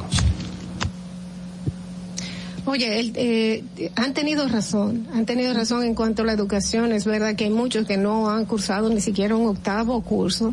Y si usted quiere ser policía, yo entiendo que por que debe de haber un mínimo de educación. Y, y el octavo curso no debe ser el mínimo de educación tampoco. Eh, tienes que aprender de derechos humanos, tienes que aprender de cómo, eh, porque en realidad cuando dicen es represiva, pero es que en ocasiones, en la mayoría de ocasiones cuando tú estás tratando con criminales, porque no, esto no es, esto no es dirigido, la policía no está dirigida para defenderte contra el ciudadano común, está de- para defender al Contra ciudadano delincuentes. contra delincuentes. Entonces tienen que, que ejercer fuerza. ¿Cómo Exacto. ejercer esa fuerza sin cruzar el límite de los derechos humanos? No, y que no hay criterios, por ejemplo, No porque si usted va a detener a una persona señalada por X o Y razón eh, o, o delito, supuestamente, que no ha sido condenada, porque una acusación no significa que usted sea culpable, usted todavía es inocente hasta que se demuestre lo contrario. El trato que se le da a esa persona, como estos casos que hemos visto, hay una acusación, se manda una orden de arresto, se detiene, ¿cómo lo detienen? Cómo le ponen un pie encima, cómo lo tiran al piso ya sometido y sin embargo lo agreden. Ese ese abogado Argenis eh, eh, que se murió en un proceso parecido al joven actual de de de de David Ocoa, exacto, de Ocoa, que le pusieron una goma encima, un neumático, y que después eh, la declaración, eh, la autopsia decía asfixia inmediata por, eh, porque le hacían presión en el tórax. O sea, la forma en tratar a una persona que usted va a detener, eso es, se debe de enseñar, y de una manera u otra lo hace una persona educada. Así es. Por ahí viene la educación. Fernando. Los cambios que considero que debe de tener la Policía Nacional son más educación para los policías, mejor salario, obviamente, porque yo creo que eso marca, marcaría un antes y un después en la policía. Y así se acaba esos macuteos que hacen los militares. Así es que se acabe la búsqueda, que se acabe la búsqueda, la educación en cuanto a lo que tú decías, eh, Carla, ahora mismo, eh, que hablabas de la forma en que son apresadas estas personas. Y luego de que son apresadas, mira el mismo caso del joven David. Él, él no, él no tuvo una llamada telefónica. No. Él no tuvo una llamada telefónica, su familia duró tres días sin saber dónde estaba. Así mismo. Entonces, hay protocolos que hay que seguir. Y hay y, y esta y esta forma en que se supone que que se iban a, a poner estos protocolos y que se van a poner algunas eh, restricciones y medidas para que y vigilancia para que esto se lleve a cabo en los des- en los destacamentos hasta dónde es confiable porque yo voy va a ir para para el ministerio de la policía dijeron. Vamos a tener una central a donde vamos a tener un monitoreo en vivo de todo lo que está pasando en todas eh, en todos los destacamentos. Qué tan real puede ser eso porque cuántos destacamentos hay cuántos destacamentos hay que no tienen internet Imagínate, tienen. Pero que no tienen, no Que no tienen, computadora. no tienen siquiera un local. O sea, eh, tú ves algunos destacamentos que tú dices de que, pero aquí cualquier ladrón quiere que cualquier delincuente quiere que lo traigan para acá porque eso se va Había una nada. cárcel improvisada en un destacamento. Y yo creo que aún, aún existe esa cárcel con menos presos, pero están presos ahí. Dime, eh, eh, ¿cuál es, cuál es, cuál es el derecho que tiene el policía de mantener a una persona presa por más de 48 horas? Qué, qué bueno que dijiste eso de las 48 horas porque ahí entra. El, el joven David creo que duró más tiempo. Hay personas que han durado más tiempo eh, detenidas porque no están ni presos ni encarcelados, están detenidos supuestamente los procedimientos. Y se supone que si usted ya pasaron las 48 horas, no se presentó acusación, no hubo, no se subió al estrado, al Ministerio Público no hizo nada, pues esa persona tiene que ser eh, dejada en libertad y no se hace aquí Pero mira, en, en en eso, preso. en eso que anunciaron ayer, eh, me parece esa parte positiva de que se estableció de que va a haber, eh, que van a tener un dispositivo y que las personas detenidas no pasen más de eh, dos horas, horas. En, la- en los destacamentos y que una vez también eh, se retenga una persona por X o por Y tendrán acceso, me imagino que es que van a digitalizar el sistema, la base de datos que tiene la Policía Nacional para que los agentes tengan acceso a ella y que usted depure de manera previa que no dañe, que no involucre otras acciones, eh, o sea, que no vaya en perjuicio del mismo, de la persona retenida y de la, de investigaciones que se llevan en curso también, que la persona puede darse cuenta si tiene o no antecedentes eh, penales o tiene ficha dentro de la misma policía, que no son los antecedentes que tiene la Procuraduría. Entonces, partiendo de esos criterios, pues usted simplemente no, no, no va, no lo va a detener. Y eso puede ser, entiendo que probablemente sea, sea útil. Bueno, tenemos otra nota de voz. Teníamos, aquí tenemos una llamada. Dame un permiso, Fernando. Buenas. Equipo, miren, yo le voy a hacer un ejercicio bien breve a ustedes. ¿Quién, ¿Cuántos años tiene el destacamento de la Chulcha, el desta- destacamento improvisado en un furgón? ¿No? Que yo siento. O sea, comenzando por ahí. Sin, em- otra cosa también, esto no tiene que ver con la policía, pero es el Departamento de Justicia. En la zona oriental todavía tienen un furgón donde donde procesan a las personas. Hay una, una fiscalía que funciona en un furgón. Sí. Entonces, yo, yo no entiendo cómo es que proceso así no no se ve, no se, entonces se gasta un dineral en, en disparate. En cualquier disparate están gastando un dineral.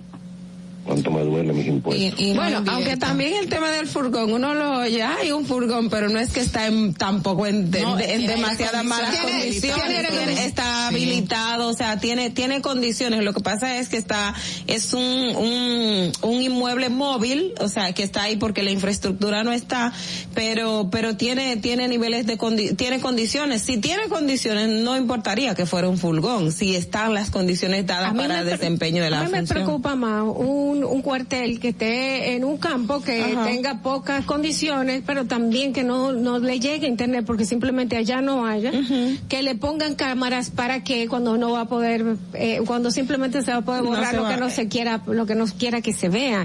Exacto. Entonces hay, hay bastantes cosas que hacer. La última y nos vamos. Buenos días a todos allá en Di- Distrito Informativo. Este, mi opinión al respecto de la Policía Nacional. Hay muchas cosas que hay que hacer y mucho tiempo. Hay que tener paciencia para poder transformar a la Policía Nacional. Pero para mí, lo primero, lo prioritario es el personal. Una reingeniería de ese personal sentarlo uno a uno, hacer una evaluación psicológica, una evaluación, o sea, ese personal hay que comenzar a, a- a ir sacando gente. Usted no puede estar aquí porque usted no no cumple con los requisitos, fuera. Usted puede estar aquí, quédese aquí, esté bueno para esto, esté bueno para esto. Primero, una reingeniería del personal y después siguen otros pasos. Bueno, muchas gracias. Hay mucho que hacer, como dice el oyente, son las 8 y 11 de la mañana. Veamos cómo está el tránsito. Regresamos con Distrito Informativo. Tenemos invitados. No te muevas de ahí. El breve más contenido en tu Distrito Informativo. El turismo no estaba entrando aquí a Samaná. Era muy mínimo. La pandemia y la situación del peaje fueron dos cosas difíciles. El peaje sombra, le han quitado los precios, está entrando más turismo aquí a Samaná, más personalidades, no solamente yo, sino todo Samaná, todas las comunidades como las galeras, la terrena, todo el sector turístico, estamos dando gracias a Dios. Estamos muy satisfechos, orgullosos. Aquí hubo un cambio, yo diría 100%. Nuestro señor presidente, que Dios lo bendiga mucho, nos ha facilitado muchas cosas aquí. Ahora no, ahora gracias a Dios todo el mundo aquí en Samaná. Estamos felices de la vida. Gobierno de la República Dominicana. Síguenos en nuestra cuenta de Instagram para mantenerte informado de todo lo que sucede en el programa. Arroba Distrito Informativo. Glen Beauty Salón con su Nails Bar Spa y Estética. Somos un centro equipado con las mejores tecnologías de belleza y un personal capacitado listo para que tengas una experiencia glam. Contamos con las técnicas más avanzadas de uñas, spa y centro de estética. Somos especialistas en reparación e hidratación de cabello botox capilar. Glam tiene para ti todo lo que necesitas para consentirte. Visítanos en la prestigiosa zona de Bellavista. Llámanos y reserva tu cita al 809-333-5174 y al WhatsApp 849-255-5174. Tenemos un espacio para ti. Glam Beauty Salon, Nails Bar, Spa Estética. Y, y aquí está el equipo del gusto, la bella Dolphy Peláez. Busquen un suave y busquen un recogedor porque me voy a regar. Lo acompaña ñonguito. usted se sacrifique tanto en su oficina hasta las 8 de la noche. El importado Harold Díaz. Lo mío es de hilo de Yedella. La más reciente adquisición, el actor más cotizado, más no el mejor pagado, Oscar Carrasquillo. Y el hombre que gana menos que su mujer tiene que se sienta negro en la cama, en la intimidad. La enérgica, la del gritico, Samantha Díaz. Y quiero que sepan que tengo dos semanas haciendo dieta y ¿saben lo que he perdido? ¿Qué perdí? Tiempo. 14 días de felicidad. Nuestra chama importada, Catherine Amesti. El otro está malhumorado, señores. Usted le tira un beso por la ventana. Juan Carlos Pichardo. Señores, esto es el gusto de las 12. Sintonice a partir de las 12 del mediodía por La Roca 91.7. Si quieres más diversión, no busques, no hay más. Te acompañan de lunes a viernes, de 12 a 2 de la tarde por La Roca 91.7 FM. El, el gusto de las 12. Soy Yulisa de la Cruz, soy estilista en belleza. Yo decidí mudarme para acá, pero yo no tenía dinero. Me hablaron de Banca Solidaria Promipyme. Con el primer préstamo compré un sillón y empecé a comprar cositas para el salón. Con el último préstamo que me dieron, pagué todas las deudas que tenía de esos préstamos diarios y semanales. Le exhorto a todas las mujeres emprendedoras, estilistas, vayan a Promipyme. El país va por buen camino porque el gobierno no ha abierto muchas puertas. Estoy mejor ahora, gracias a Dios. Y luego a Promipyme y al presidente de la República. Me siento agradecida. Gobierno de la República Dominicana.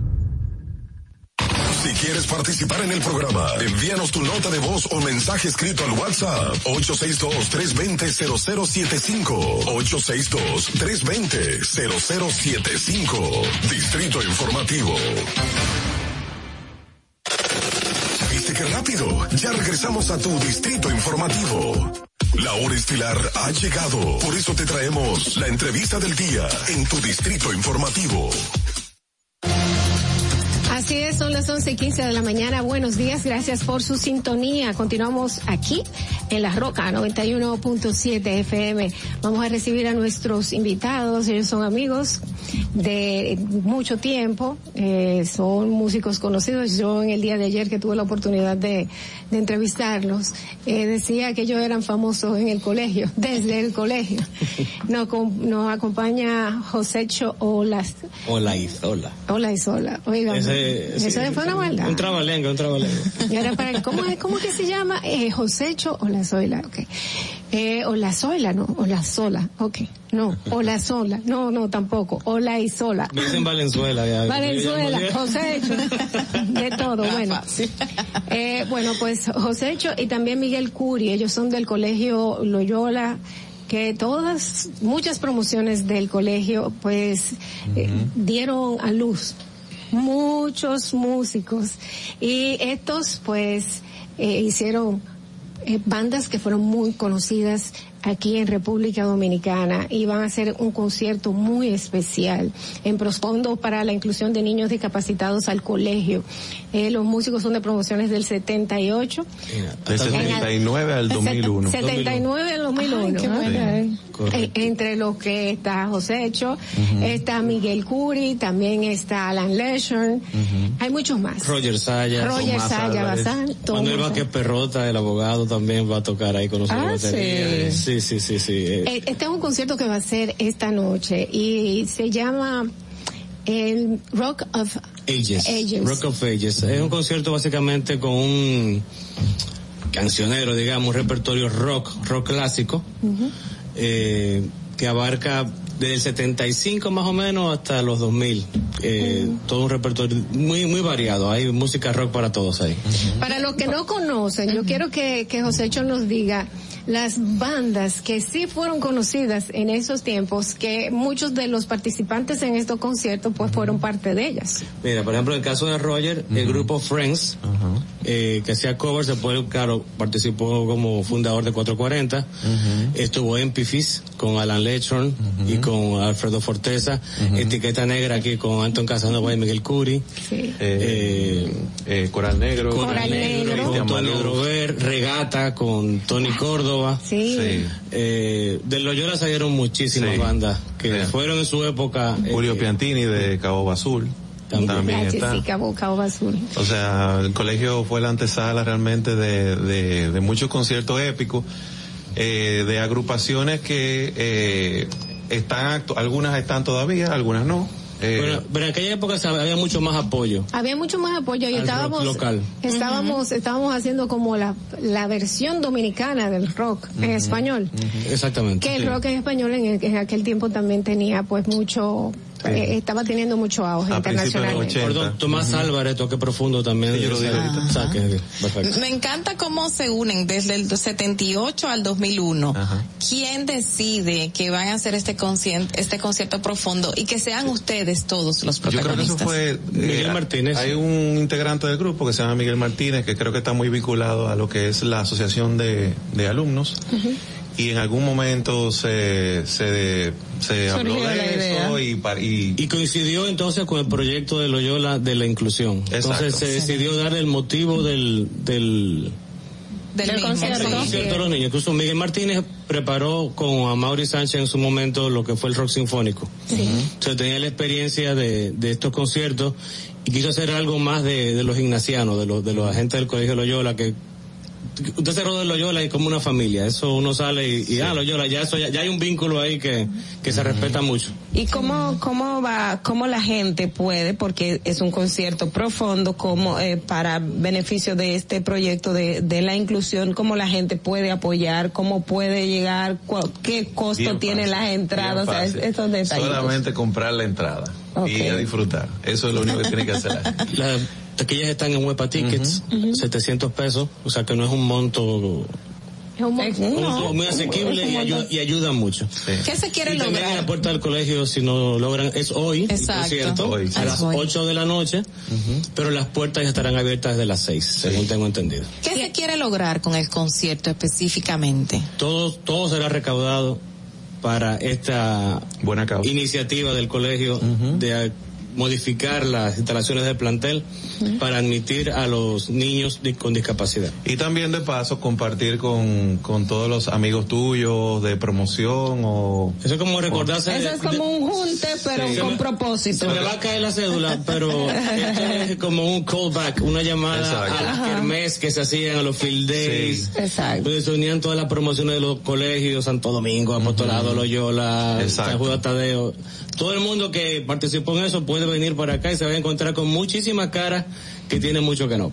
Es así. Y con es ese formato tipo como Kermés, tú sabes. Eso quiere decir que aparte de el concierto que va a iniciar a las 8 de la noche van a tener pues comida, van a tener Así otras es. otras otras cosas. Van a haber más Tenemos food trucks y tenemos bebidas y, y el espacio para que la pasemos muy bien allá. Esto va a ser en el patio del colegio Loyola. Correcto. ¿Dónde está? En la Abraham Lincoln, esquina George Washington o Malecón, que nadie sabe que se llama George Washington, Exacto. en el centro de los héroes de la feria. Bueno, eh, señores, queda abierta la invitación para esta noche. Eh, aquellos que no lo vivieron, ustedes tienen que vivir la experiencia y aparte ayudar al Colegio Loyola a que sea uno de los primeros colegios que tenga esta apertura, que es muy importante eh, la, la inclusión de niños con discapacidad a la educación formal. Eh, hagan ustedes mismos formalmente la invitación de nuevo a la gente a dónde pueden entrar, por ejemplo, si quieren entrar a alguna red social para informarse con más detalle. Perfecto. Quedan todos invitados esta noche al concierto eh, Rock of Ages del Colegio Loyola profundos a la inclusión de niños discapacitados.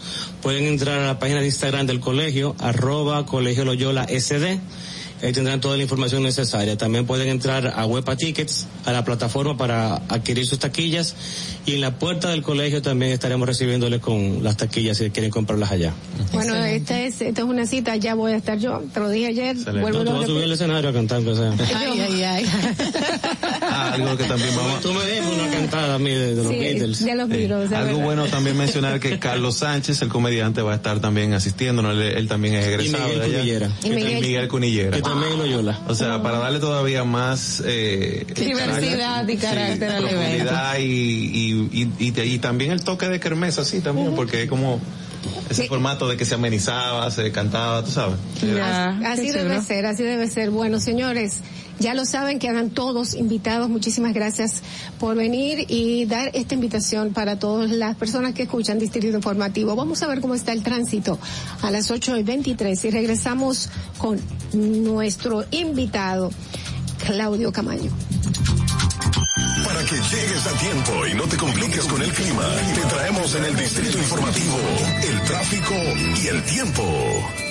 Y así se encuentra el tráfico y el tiempo a esta hora de la mañana en Santo Domingo. Se registra tráfico en alto total en la avenida Máximo Gómez en la ensanche Miraflores, en toda la avenida 27 de febrero, calle San Francisco de Macorís en Don Bosco, en la calle Las Mercedes en Ciudad Colonial, calle César Nicolás Penson en La Esperilla, avenida Simón Bolívar en zona universitaria, gran entaponamiento en la avenida Enríquez Jiménez Moya en La Julia, calle Francisco Moreno en Bella Vista y en zonas aledañas, en toda la avenida George Washington, avenida El Pensador en Villa Duarte y en zonas aledañas, gran entaponamiento en el puente Juan Bosch hasta el túnel Avenida Las Américas, puente Ramón Matías Mella en Expreso Avenida John F. Kennedy hasta el elevado Avenida Ortega y Gasset y en la autopista Juan Pablo Duarte cerca de Los Alcarrizos. Te recordamos que las distracciones al volante son peligrosas. Deja tu celular mientras vas conduciendo. Así las calles y carreteras serán más seguras para todos. Para el estado del tiempo en el Gran Santo Domingo, se encuentra mayormente soleado en este momento con una temperatura de 21 grados y una máxima de 30 grados. Hasta aquí el estado del tráfico y el tiempo. Soy Nicole Tamares.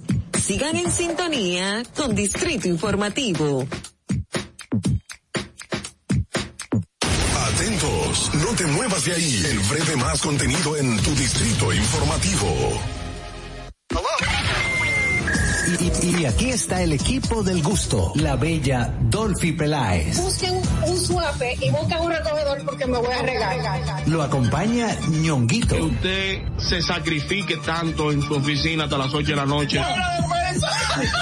El importado Harold Díaz. Lo mío es de hilo de Yedella. La más reciente adquisición, el actor más cotizado, más no, el mejor pagado, Oscar Carrasquillo. Y el hombre que gana menos que su mujer tiene que se sienta negro en la cama, en la intimidad. La enérgica, la del gritico, Samantha Díaz. Y quiero que sepan que tengo dos semanas haciendo dieta y ¿saben lo que he perdido? ¿Qué perdí?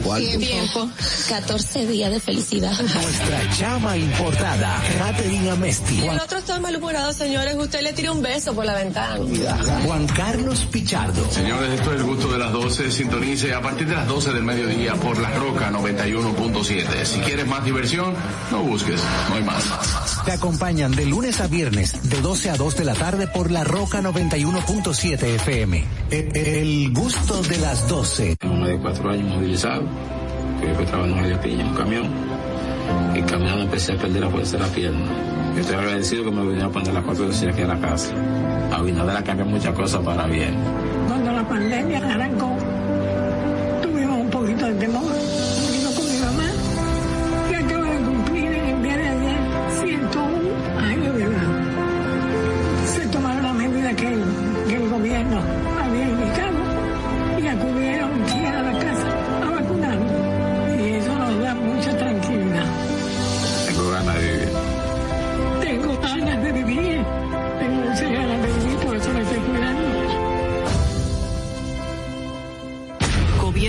República Dominicana. Estamos en YouTube. Disfruta de nuestro contenido. Suscríbete, dale like y comenta. Distrito Informativo. Ahí mismito donde estás. O tal vez aquí, recostado bajo una mata de coco. O en la arena tomando el sol. O dentro del agua, no muy al fondo. O simplemente caminando por la orilla. Ahí mismo, abre tu nueva cuenta móvil BH de León. 100% digital y sin costo. La creas en minutos con cero pesos desde Móvil Banking Personal. Ábrela donde quieras. Solo necesitas tu celular. Banco BH de León. Estás disfrutando de Distrito Informativo. Cuando uno ve televisión, busca entretenimiento, algo con que identificarte y que te dé un buen momento. Hay tantas cosas en el mundo, demasiados inventados, pero ¿dónde veo lo mío? Lo de los dominicanos. Y a ese mismo punto hemos venido cayendo para el mejor contenido. Baja Dominican Net. Te aseguro que si lo bajas inmediato te vistes a llorar conciertos musicales, religiosos y noticias. Pero ¿acaso sabes tú que es realmente adictivo en esta comunidad su contenido exclusivo? Oye, lo mejor de ahí, para que lo tengas siempre en cuenta, es el servicio limosina que ofrecemos yo y Ñeñe. ¿Cómo que eso es lo más duro? Estoy seguro que tú has visto. El programa de los compadres con Correa y con Ñonguito. Perdóneme, muchacho, que le dañe el momento. El mejor programa de ahí, con Santi, el reencuentro. Si yo bajo la aplicación, a tú te lo guata bien. Si tú eres dominicano, baja Dominican Network. Solo con- por mi edad conseguía trabajo en casa familia. Ahora yo, a través del curso que hice, auxiliar del cuidado y atención al adulto mayor, la técnica y los conocimientos que, que me aplicaron en el curso con Supérate y a través de la facilitadora, en verdad son 100%. Antes de darle terapia, tú tienes que tomarle presión arterial porque no todo el mundo se le puede dar un masaje. A veces, aunque te salgan las lágrimas, tienes que secártela. Yo le diría de verdad al presidente que no se pare ahí, que siga dando conocimiento. Una persona de mi edad lo va a hacer porque quiere progresar, porque quiere trabajar, quiere echar para. Gobierno de la República Dominicana. ¿Viste qué rápido? Ya regresamos a tu Distrito Informativo. La hora estilar ha llegado. Por eso te traemos la entrevista del día en tu Distrito Informativo. 8 y 29 de la mañana y es la hora de recibir a Claudio Camaño Vélez que nos acompaña. Él es director ejecutivo de la Tecnificación Nacional de Riego. Está con nosotros. Es muy agradable tenerte temprano en la mañana y poder entrevistarte. Muy buenos días. Muchas gracias, Dolphy, y a todo el equipo. De verdad que me siento muy, muy honrado y orgulloso de estar aquí. Gracias, de verdad. Bueno, Claudio, tienes un tema que es, o a tu cargo, un tema que es súper importante, porque aquí usualmente tenemos dos extremos.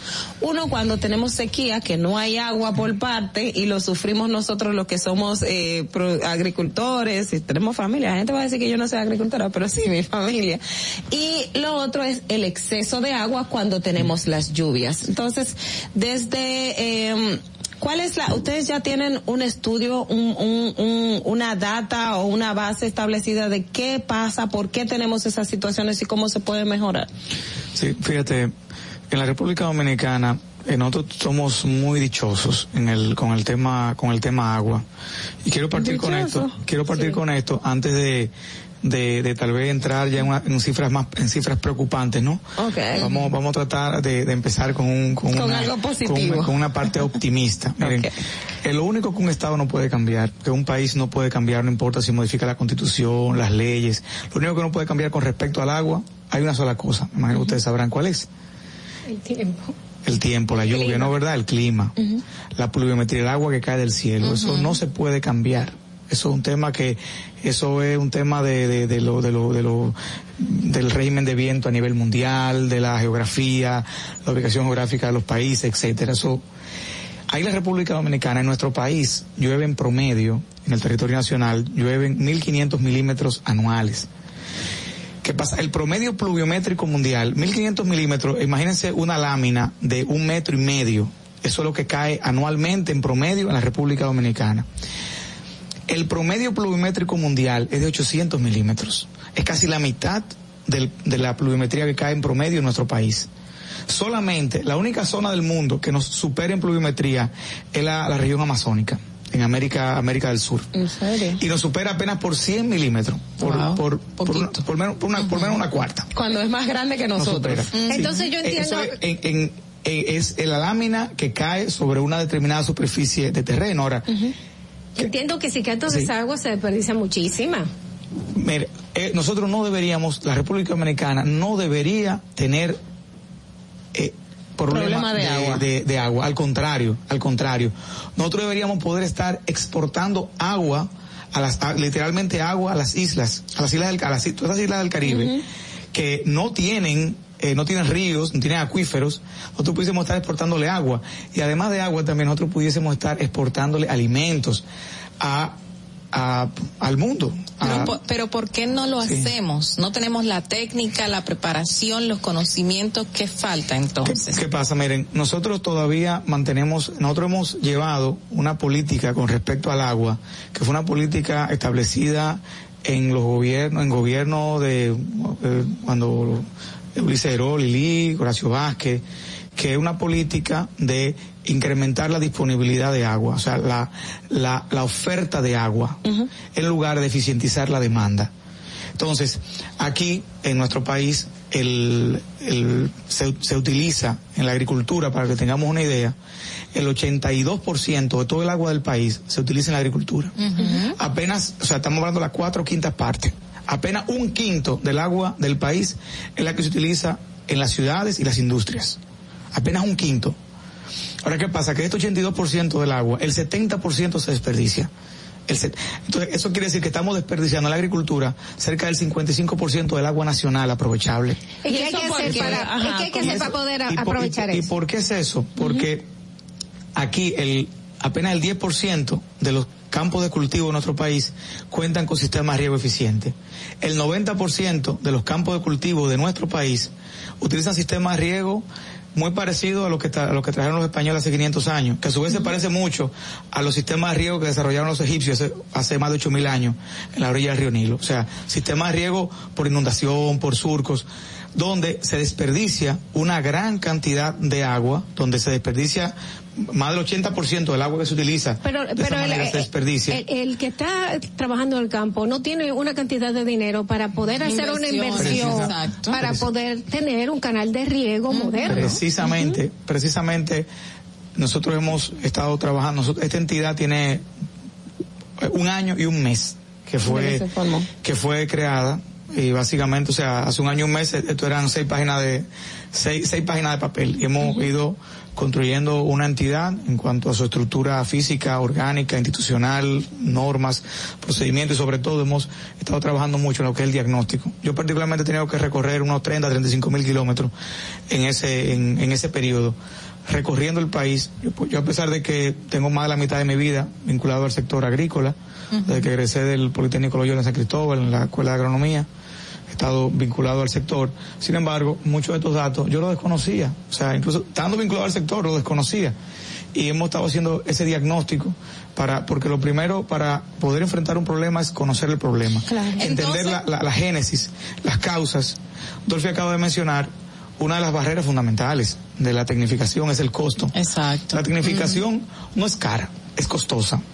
Es importante establecer la, la, la diferencia. Mm. Un anillo de diamantes es caro, porque nada más sirve para tú ponértelo en el dedo y punto, y exhibirlo. Pero hay cosas que son costosas. Por ejemplo, una, una, una, en este caso los sistemas de riego son una herramienta que ayudan incluso a disminuir los costos de producción, a incrementar la productividad porque te permite aplicar un agua no solamente con mayor eficiencia, sino con mayor precisión uh -huh. y fertilizantes con mayor precisión. Y está probado científicamente que puede incrementar un, un 100% y en algunos casos hasta un 400% la productividad, o sea, la cantidad de productos de que tú generas en una superficie en una superficie de terreno. Aquí aquí en nuestro país y otro otro punto relacionado también es la la falta, por ejemplo, de o el tema de las presas. Y te pregunto puntualmente, por ejemplo, en el sur en el sur, eh, recientemente nosotros fuimos y, me, y ahora que me dicen, no, aquí tenemos mucha agua, producimos muchísima agua, pero yo me voy al sur y yo llego y le veo todo el sembradío a los agricultores prácticamente seco y sin una reserva de agua. Entonces, ¿cómo, cómo, cómo, o sea, cómo en la práctica esto esto ocurre y qué tan qué tanto también afecta la falta de las las las presas porque aquí tenemos unas 32 si mal no recuerdo. Sí, sí se están construyendo bueno la presa de Monte Grande que la presa de Monte Grande es eh, y también en la zona de se están proyectando en la zona de Alias Piña también se están proyectando otras otras represas. Uh -huh. Miren, las, las, las, las presas son importantes son importantes. Pero hay que entender también que precisamente una de las cosas que nos ha llevado a donde estamos es que hemos invertido en la oferta de agua, en lugar de invertir en eficientizar la demanda de agua. ¿Y cómo sería eso? Entonces, porque hemos dicho, ok, en un sitio falta agua, vamos a hacer otra presa. Eso es lo sí, que pero, hace. O sea que pero, la solución no es hacer otra presa. Sí, bueno, esa no es solo la solución. Okay. Es como, como dice la Biblia, ¿no? No solo de pan vive el hombre, pero también vive de pan, ¿no verdad? Uh -huh, uh -huh. No solamente hacer represa, pero también se necesita. O sea, no es solo, pero también se necesitan hacer para aprovechar más la, las cuencas hidrográficas de nuestro país. Pero te voy a poner un ejemplo en el sur. La cuenca del Yaque del sur, que es básicamente el, principal río uh -huh. de, de, de, esa zona y lógicamente todos sus afluentes, esa cuenca ya está en números rojos. O sea, ya esa cuenca, uh -huh. y esa cuenca no hay forma de exprimirla más. Y ahí lo que tenemos ahora es que pensar en hacerla de manera eficiente.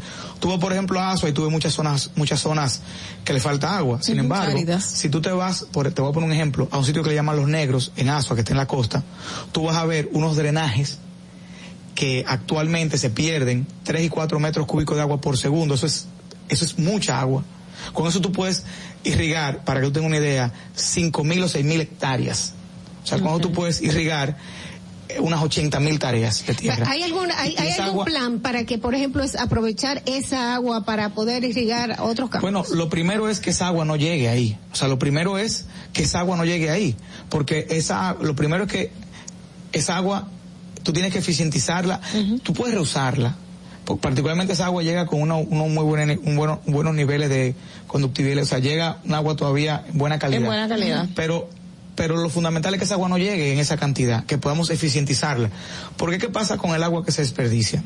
El agua que se desperdicia, además de desperdiciar agua, tú estás también generando la degradación de los suelos por arrastre de las partículas del suelo. O sea, el suelo, el suelo, el agua arrastra el suelo uh -huh. y va haciendo que el suelo se pierda, se degrade. Uh -huh. Y eso, eso es lo más nefasto, eso es lo peor. Porque un suelo, cuando se, un suelo toma miles de millones de años en formarse, miles de millones de años. Y esa degradación hace que ya la humanidad no va a volver a ver ese suelo. Entonces, y tan, pero también los- los- las sales minerales, o sea, los, los fertilizantes. Los fertilizantes son sales, se diluyen en el agua para que la planta lo asimile, pero así como se diluye en el agua, el agua también los, los diluye y los arrastra y los lleva a los drenajes. Entonces, esos fertilizantes que le cuestan tanto al productor, terminan se pierden. perdiéndose y contaminando las aguas. O sea, eh, lo que para, lo que para el productor es un dinero, es un costo, se convierte en un tóxico, en un, en, en un, en un contaminante de las aguas. Hablando de costos y volviendo al sistema de riego, ya que tenemos esa gran cantidad de productores que utilizan esto tan de manera tan rudimentaria y que seguro lo aprendieron así con los padres de sus Claro. padres y sus padres y no tienen esa, no digamos el dinero, sino la capacidad, los conocimientos para esto, ¿cómo ustedes están haciendo para llegar a ellos para que cambien este sistema y no se desperdicien? Mira, nosotros hemos identificado tres barreras fundamentales en la tecnificación. La cultural, la técnica y la económica.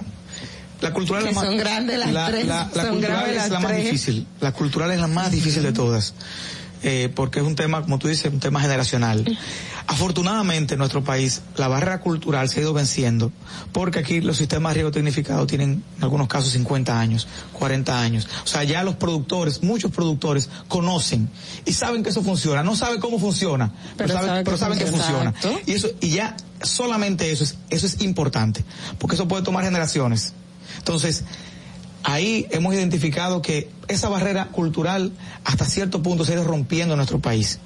Pero queda la barrera técnica y la barrera económica. Ok, yo sé que eso funciona, pero no sé cómo funciona. Si me lo instalas, aunque me, aunque me lo regales, lo voy a dañar porque no sé cómo funciona.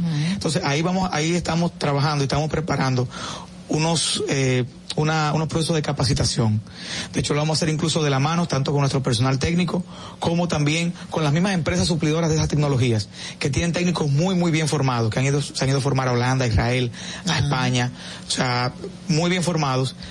Y, eh, de hecho, ingresamos recientemente eh, una persona que fue coordinador docente del, de la Escuela de Agronomía del Politécnico Loyola, que fue coordinador docente de la Ingeniería Agroempresarial de Loyola, para que trabaje con nosotros esa parte de las, de las capacitaciones. Vamos a comenzar a trabajar las capacitaciones para ir también creando las capacidades técnicas en la zona donde vamos a operar, pero también hay otra barrera. La de costo. La económica. ¿no verdad? ¿En- en- ¿Qué, ¿Cómo? va, ¿Qué banco? ¿Qué ¿Qué- van a porque, o, o va a ser el gobierno que va a poner ese dinero? Porque el banco, en cuestiones agrícolas, es muy renuente. Miren, el sistema financiero dominicano es un sistema sumamente hostil a la inversión en materia, en materia agropecuaria. Y eso es un tema que hay que revisarlo de, de- de las leyes, de las leyes que rigen el sistema, el sistema financiero dominicano. Es extremadamente hostil. Precisamente por esta hostilidad de- del sistema, del sistema financiero, porque somos un país eminentemente agrícola, pero vivimos de espalda al campo. Eso hay que reconocerlo. Eso hay que reconocerlo porque reconocer el problema es el primer paso hacia la solución. Vivimos de espalda al campo. Privilegiando siempre, lo- lo- la- la- la- aquí privilegiamos la economía de servicio. En lugar de privilegiar la economía, de, la economía productiva. Yo consigo un préstamo para un carro de una vez. Y si quiero hacer un, eh, si quiero sembrar una tierra, te la, no pon- consigo. te la ponen en China. Entonces, pero es el mismo, incluso tú consigues, tú te consigues más- fácil un préstamo para tú irte de viaje. Sí. Para tú irte de viaje, Sí. o para irte a un resort, que para tú poner a producir la tierra. O sea, lo cual es, porque cuando tú te vas de viaje, ese dinero se fue. Ya. Pero cuando tú tomas un préstamo para poner a producir la tierra, eso genera una cadena de valor que donde ese dinero se multiplica y dinamiza la economía. Y señores, hay que ver lo que son 100 mil pesos aquí en la ciudad, no son nada, pero 100 mil pesos un campito por allá. Pero todo el del mundo, eso el activa al colmadero, al, al, al, al- a, la, a la- a la doña que, que, que vende, que le vende la comida a los empleados, activa al de la agroquímica, activa al jornalero, o sea, eso genera una, una cadena de valor y de activación económica que, que es increíble. Pero cambiar este, este, esta Pero, pero yo quiero que me diga, yo exacto, quiero que me diga de dónde vamos a sacar para poder, para poder tecnificar Mire. el campo. Miren, ¿De Miren, dónde va a de- salir de el hecho, dinero? esta entidad se crea, esta entidad, con esta entidad se crearon tres cosas.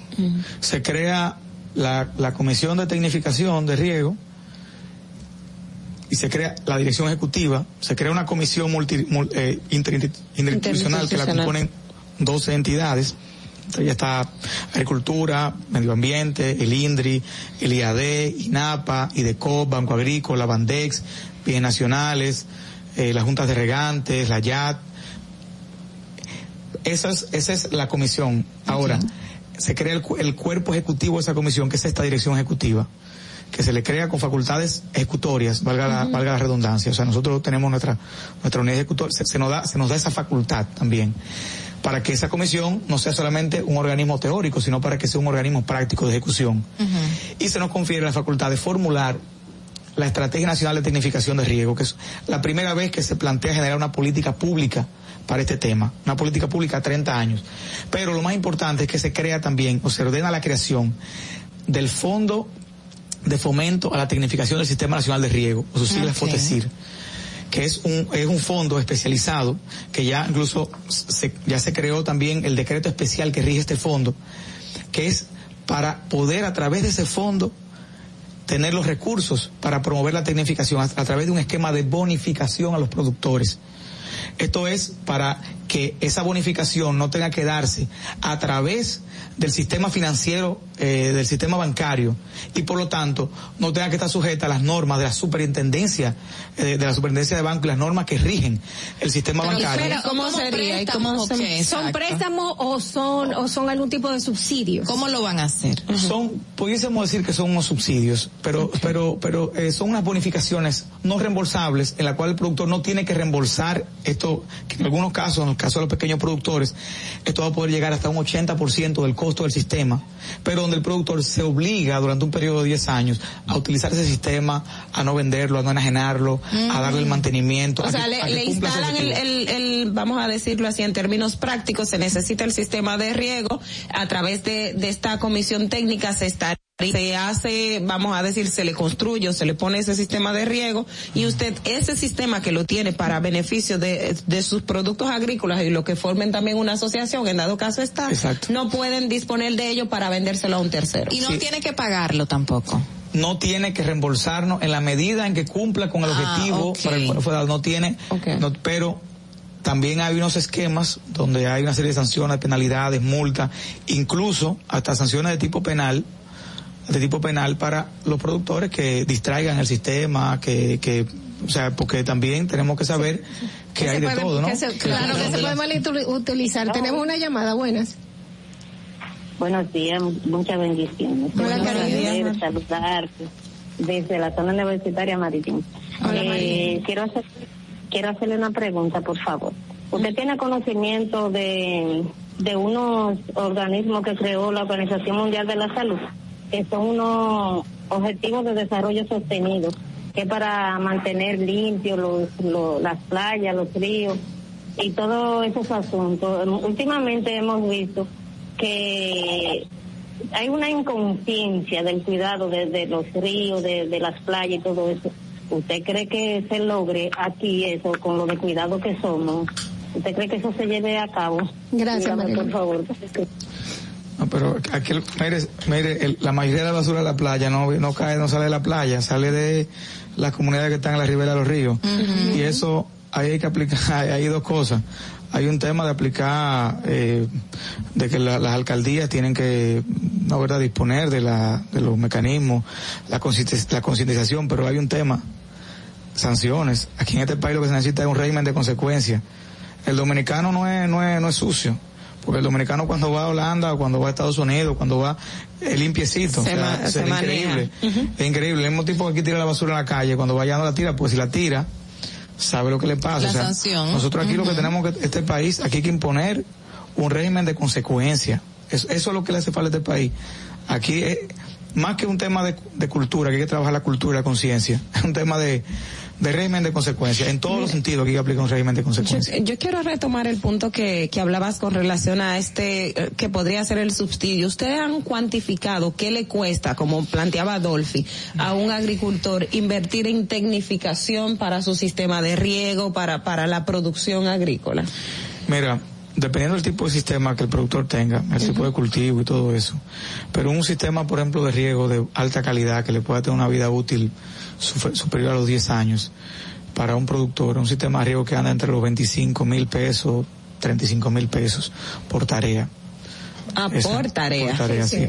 Por tarea. Por eso eh, la, la tecnificación y, además, eh, y, y sobre todo ahora, y ahora con todo el tema de del petróleo y todo eso, también pues esas materias primas eh, aumentan de precio, pero esa es una inversión que es recuperable en, en la mayoría de los rubros, es recuperable incluso en el primer año, pero además de que es recuperable en el primer año, volvemos a lo mismo, el productor no, eh, a través de este esquema de bonificación, eh, lo que tiene es que ¿Cuál, ¿Cuál es el objetivo que el productor tiene que hacer? Utilizarlo. Exacto. Utilizarlo. ¿Y cómo el productor puede llegar a donde ustedes y decirle yo quiero poner este sistema de tecnificación? ustedes van a llegar a ellos y Mira, nosotros vamos a llegar a los productores. Nosotros de hecho vamos a hacer, vamos a, estamos ahora, realmente ahora estamos en una fase de ordenar la casa. Estamos creando eh, todo lo que tiene que ver incluso hasta con la infraestructura física de la, de la, de la entidad, la estructura orgánica, los manuales, reglamentos, toda esa parte. Estamos, estamos trabajando hacia el interno ahora mismo. Nosotros vamos, eh, a, a, esperamos este año ya comenzar a trabajar hacia el externo, comenzar a desarrollar proyectos de tecnificación. Y nosotros eso va a ser a través de esquemas de convocatorias. Se van a hacer, se van a hacer convocatorias. Entonces en esas convocatorias, ahí se establecen las bases, de, ¿Se van a priorizar de, de, algunas concursos. regiones o comunidades para este Claro. tipo de casos? Sí, sí, eh, muy importante esa pregunta porque nosotros, nosotros, aunque esta entidad tiene un trabajo a nivel nacional, para que ustedes tengan una idea, el objetivo teórico, y digo teórico porque llevarlo a la práctica no es tan fácil como decirlo, el objetivo teórico de esta entidad es es tecnificar todo el país. En, nuestra- en la República Dominicana, y no los terrenos cultivados actualmente, en nuestro país actualmente se cultivan cerca de 5 millones de tareas de tierra. Sin embargo, en nuestro país hay 12 millones de tareas de tierras cultivables. Que si nosotros estamos cultivando menos de la mitad. De la De lo que. El- tenemos, el objetivo de esta exacto. entidad en esos 30 años es tecnificar, no los 5, no, los 12. Esos 5 se plantea tecnificarse en los próximos 15 años. Entonces, tecnificar los 12. Es porque esos terrenos que no se pueden producir en, su- en, en la mayoría de los casos por falta de agua, al tecnificar los que están actualmente utilizados, se va a tener un superávit de agua, es una cantidad de agua mayor disponible. Para que ustedes tengan una idea, donde usted siembra 100 tareas de banano, de guineo, con, por inundación, usted puede con esa misma agua sembrar 500 tareas con goteo, con microaspersión. O sea, cinco veces más. Pero tiene que tener los conocimientos para eso. Tiene que tener, sí, tiene que tener los conocimientos y tiene que tener los recursos, Los ¿no verdad? Entonces, y por eso nosotros vamos a ayudar en ambos sentidos, tanto en el tema de los conocimientos y en el tema, y en el tema de los recursos para poder apoyar en eso. Bueno, esto yo lo veo muy bien. Yo espero que se pueda, que se pueda hacer realidad, porque la verdad es que nosotros podemos sacarle, y más ahora que estamos viviendo un momento de crisis, que vemos que vamos a tener que encontrar sustitutos para muchas cosas. Eh, con esto de la guerra, que parece que cada día se arrecia un poquito más en Ucrania y que nos quita eh, mucha materia prima de la que utilizamos para alimentarnos. Y nosotros somos un pueblo que podemos dar mucho Así de la es. tierra. Miren, la, la pandemia y ahora el tema de la guerra en Ucrania nos ha mostrado que nosotros como país tenemos que apostar no solamente a una economía de servicios. El turismo es el principal, el, señores, el turismo y las remesas son los dos pilares de la economía de este país. Ujú. Eso debe es- cambiar. eso, es, eso es una vulnerabilidad. Totalmente. Eso es una vulnerabilidad porque dependemos de dos sectores flacos de la, de la economía. Cuando en un, cuando, y eso lo vimos en la pandemia, en una situación de incertidumbre mundial, lo primero que la gente recorta es el ocio, o sea, el gasto en ocio, en, en, en- en paseos, en viajes. Pero lo último que la gente recorta En la comida. es la comida. Claro. y ahora con el tema este de, de Ucrania hemos visto como una situación que se da al otro lado del mundo, en un país donde la mayoría de los dominicanos ni saben dónde queda, va a ser que te aumente el huevo, que te aumente el pollo, que te aumenten las cosas que tú llevas a las mesas de tu familia. Y eso nos dice también que tenemos que fortalecernos como país, porque nosotros pudiésemos lograr realmente un esquema de soberanía alimentaria y de seguridad alimentaria plena en la República Dominicana. Tenemos los recursos naturales para eso, tenemos la tierra para eso y tenemos los hombres y las mujeres dispuestos a producir esa tierra. Bueno, eh, señores, hay que agradecerle la presencia a Claudio Camaño Vélez, No, quien es director ejecutivo de la Tecnificación Nacional de Riego. Le deseamos muchos éxitos. Y a ustedes, decirle muchísimas gracias por estar con nosotros aquí en Distrito Informativo. Ya son las 8 y 54 de la mañana. Y tenemos que despedirnos y recordarles que el lunes tempranito, a las 7 de la mañana, vamos a volver a estar con ustedes. Ogla, eh, Carla. Hasta mañana. No, hasta el lunes. hoy es viernes. Hoy creía que era sábado y ahora creo que es martes. ¿Qué es cuerpo lo esto? sabe. Hasta, hasta el Hoy lunes. es Bye, viernes, el cuerpo lo sabe, hasta el lunes. Bye. RCTV HD, El Gusto Producciones, Dominican Networks y Vega TV, Canal 48 de Claro y 52 de Altiz, presentaron a Dolphy Peláez, Oglaenecia Pérez, Carla Pimentel y Natalie Fasas en Distrito Informativo.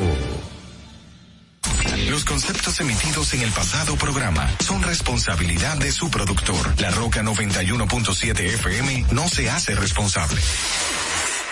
Desde Santo Domingo, you're listening to 91.7 La Roca.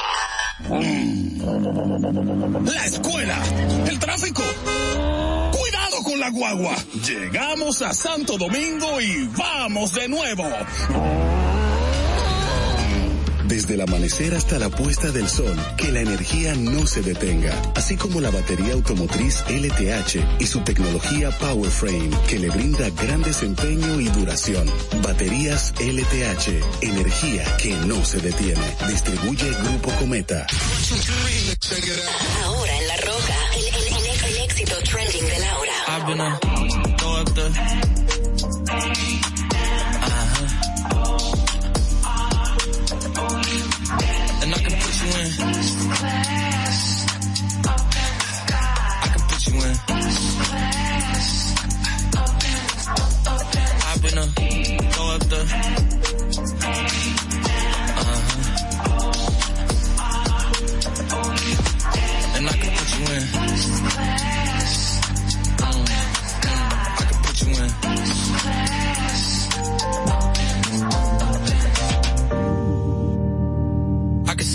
City from this balcony. Back in 2019, I was outside freely, but now they got it out for me. I don't care what Friday you was in, you can't out for me. Keep dreaming. Pineapple juice, I give a sweet, sweet, sweet. I know what they like, so I just keep cheesing. Hard drive full of heat seeking. Trying to come the same day as Jack rethinking. You don't need Givenchy, you need Jesus. Why do y'all sleep on me? I need reasons. I got Plex in the mail peak season. Shout out to my UPS workers, making sure I receive it. You can do it too, believe it. I've been a throw up the.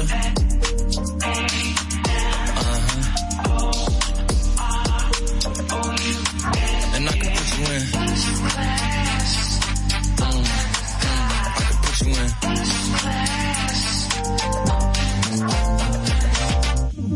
Are you ready? Are you ready? Yes, I am. They say you a superstar now, damn. I guess I am. You might be the man, well that's unless I am. okay, I'll confess I am. Go ahead and get undressed, I am. Okay, cool, you want sunset? I am. About to slide, okay. I'm outside, okay. This lifestyle don't got many downsides. Except for the lack of time I get around my family. Making sure they never downsize. I got visions of my mom saying, wait, this house is mine. Can't lie, I'm on Angus Cloud 9. I got him on a bandwagon now, about time. I ain't even got no downtime. Every time I speak, she say, yeah, that sounds fine. I've been a throw up the.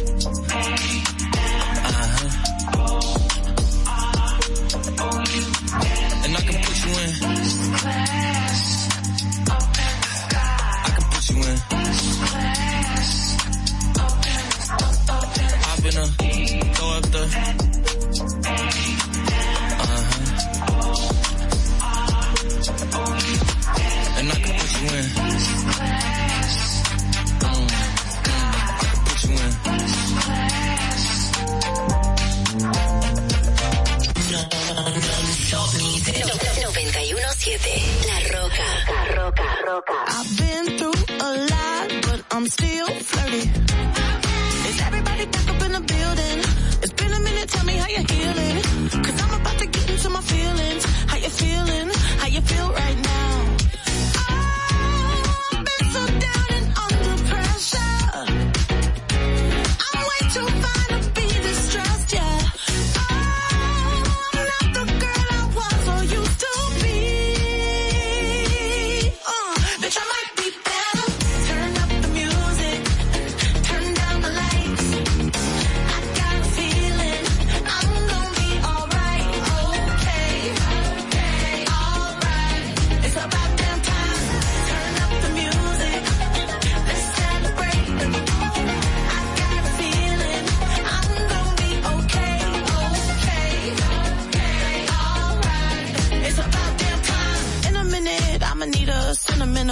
a woman to pump me up. Feeling fussy, walking in my Balenciennes, trying to bring out the fabulous. Cause I give a fuck way too much. I'ma need like two shots in my cup. Wanna get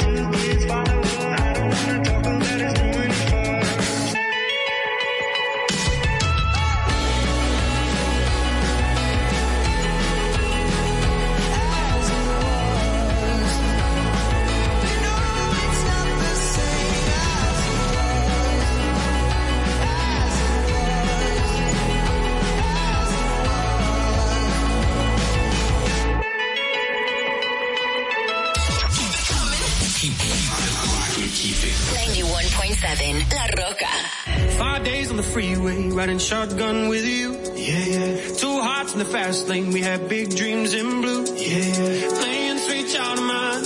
And I still feel that line. Where are you now? Where are you now? Five days on the freeway, riding shotgun with you.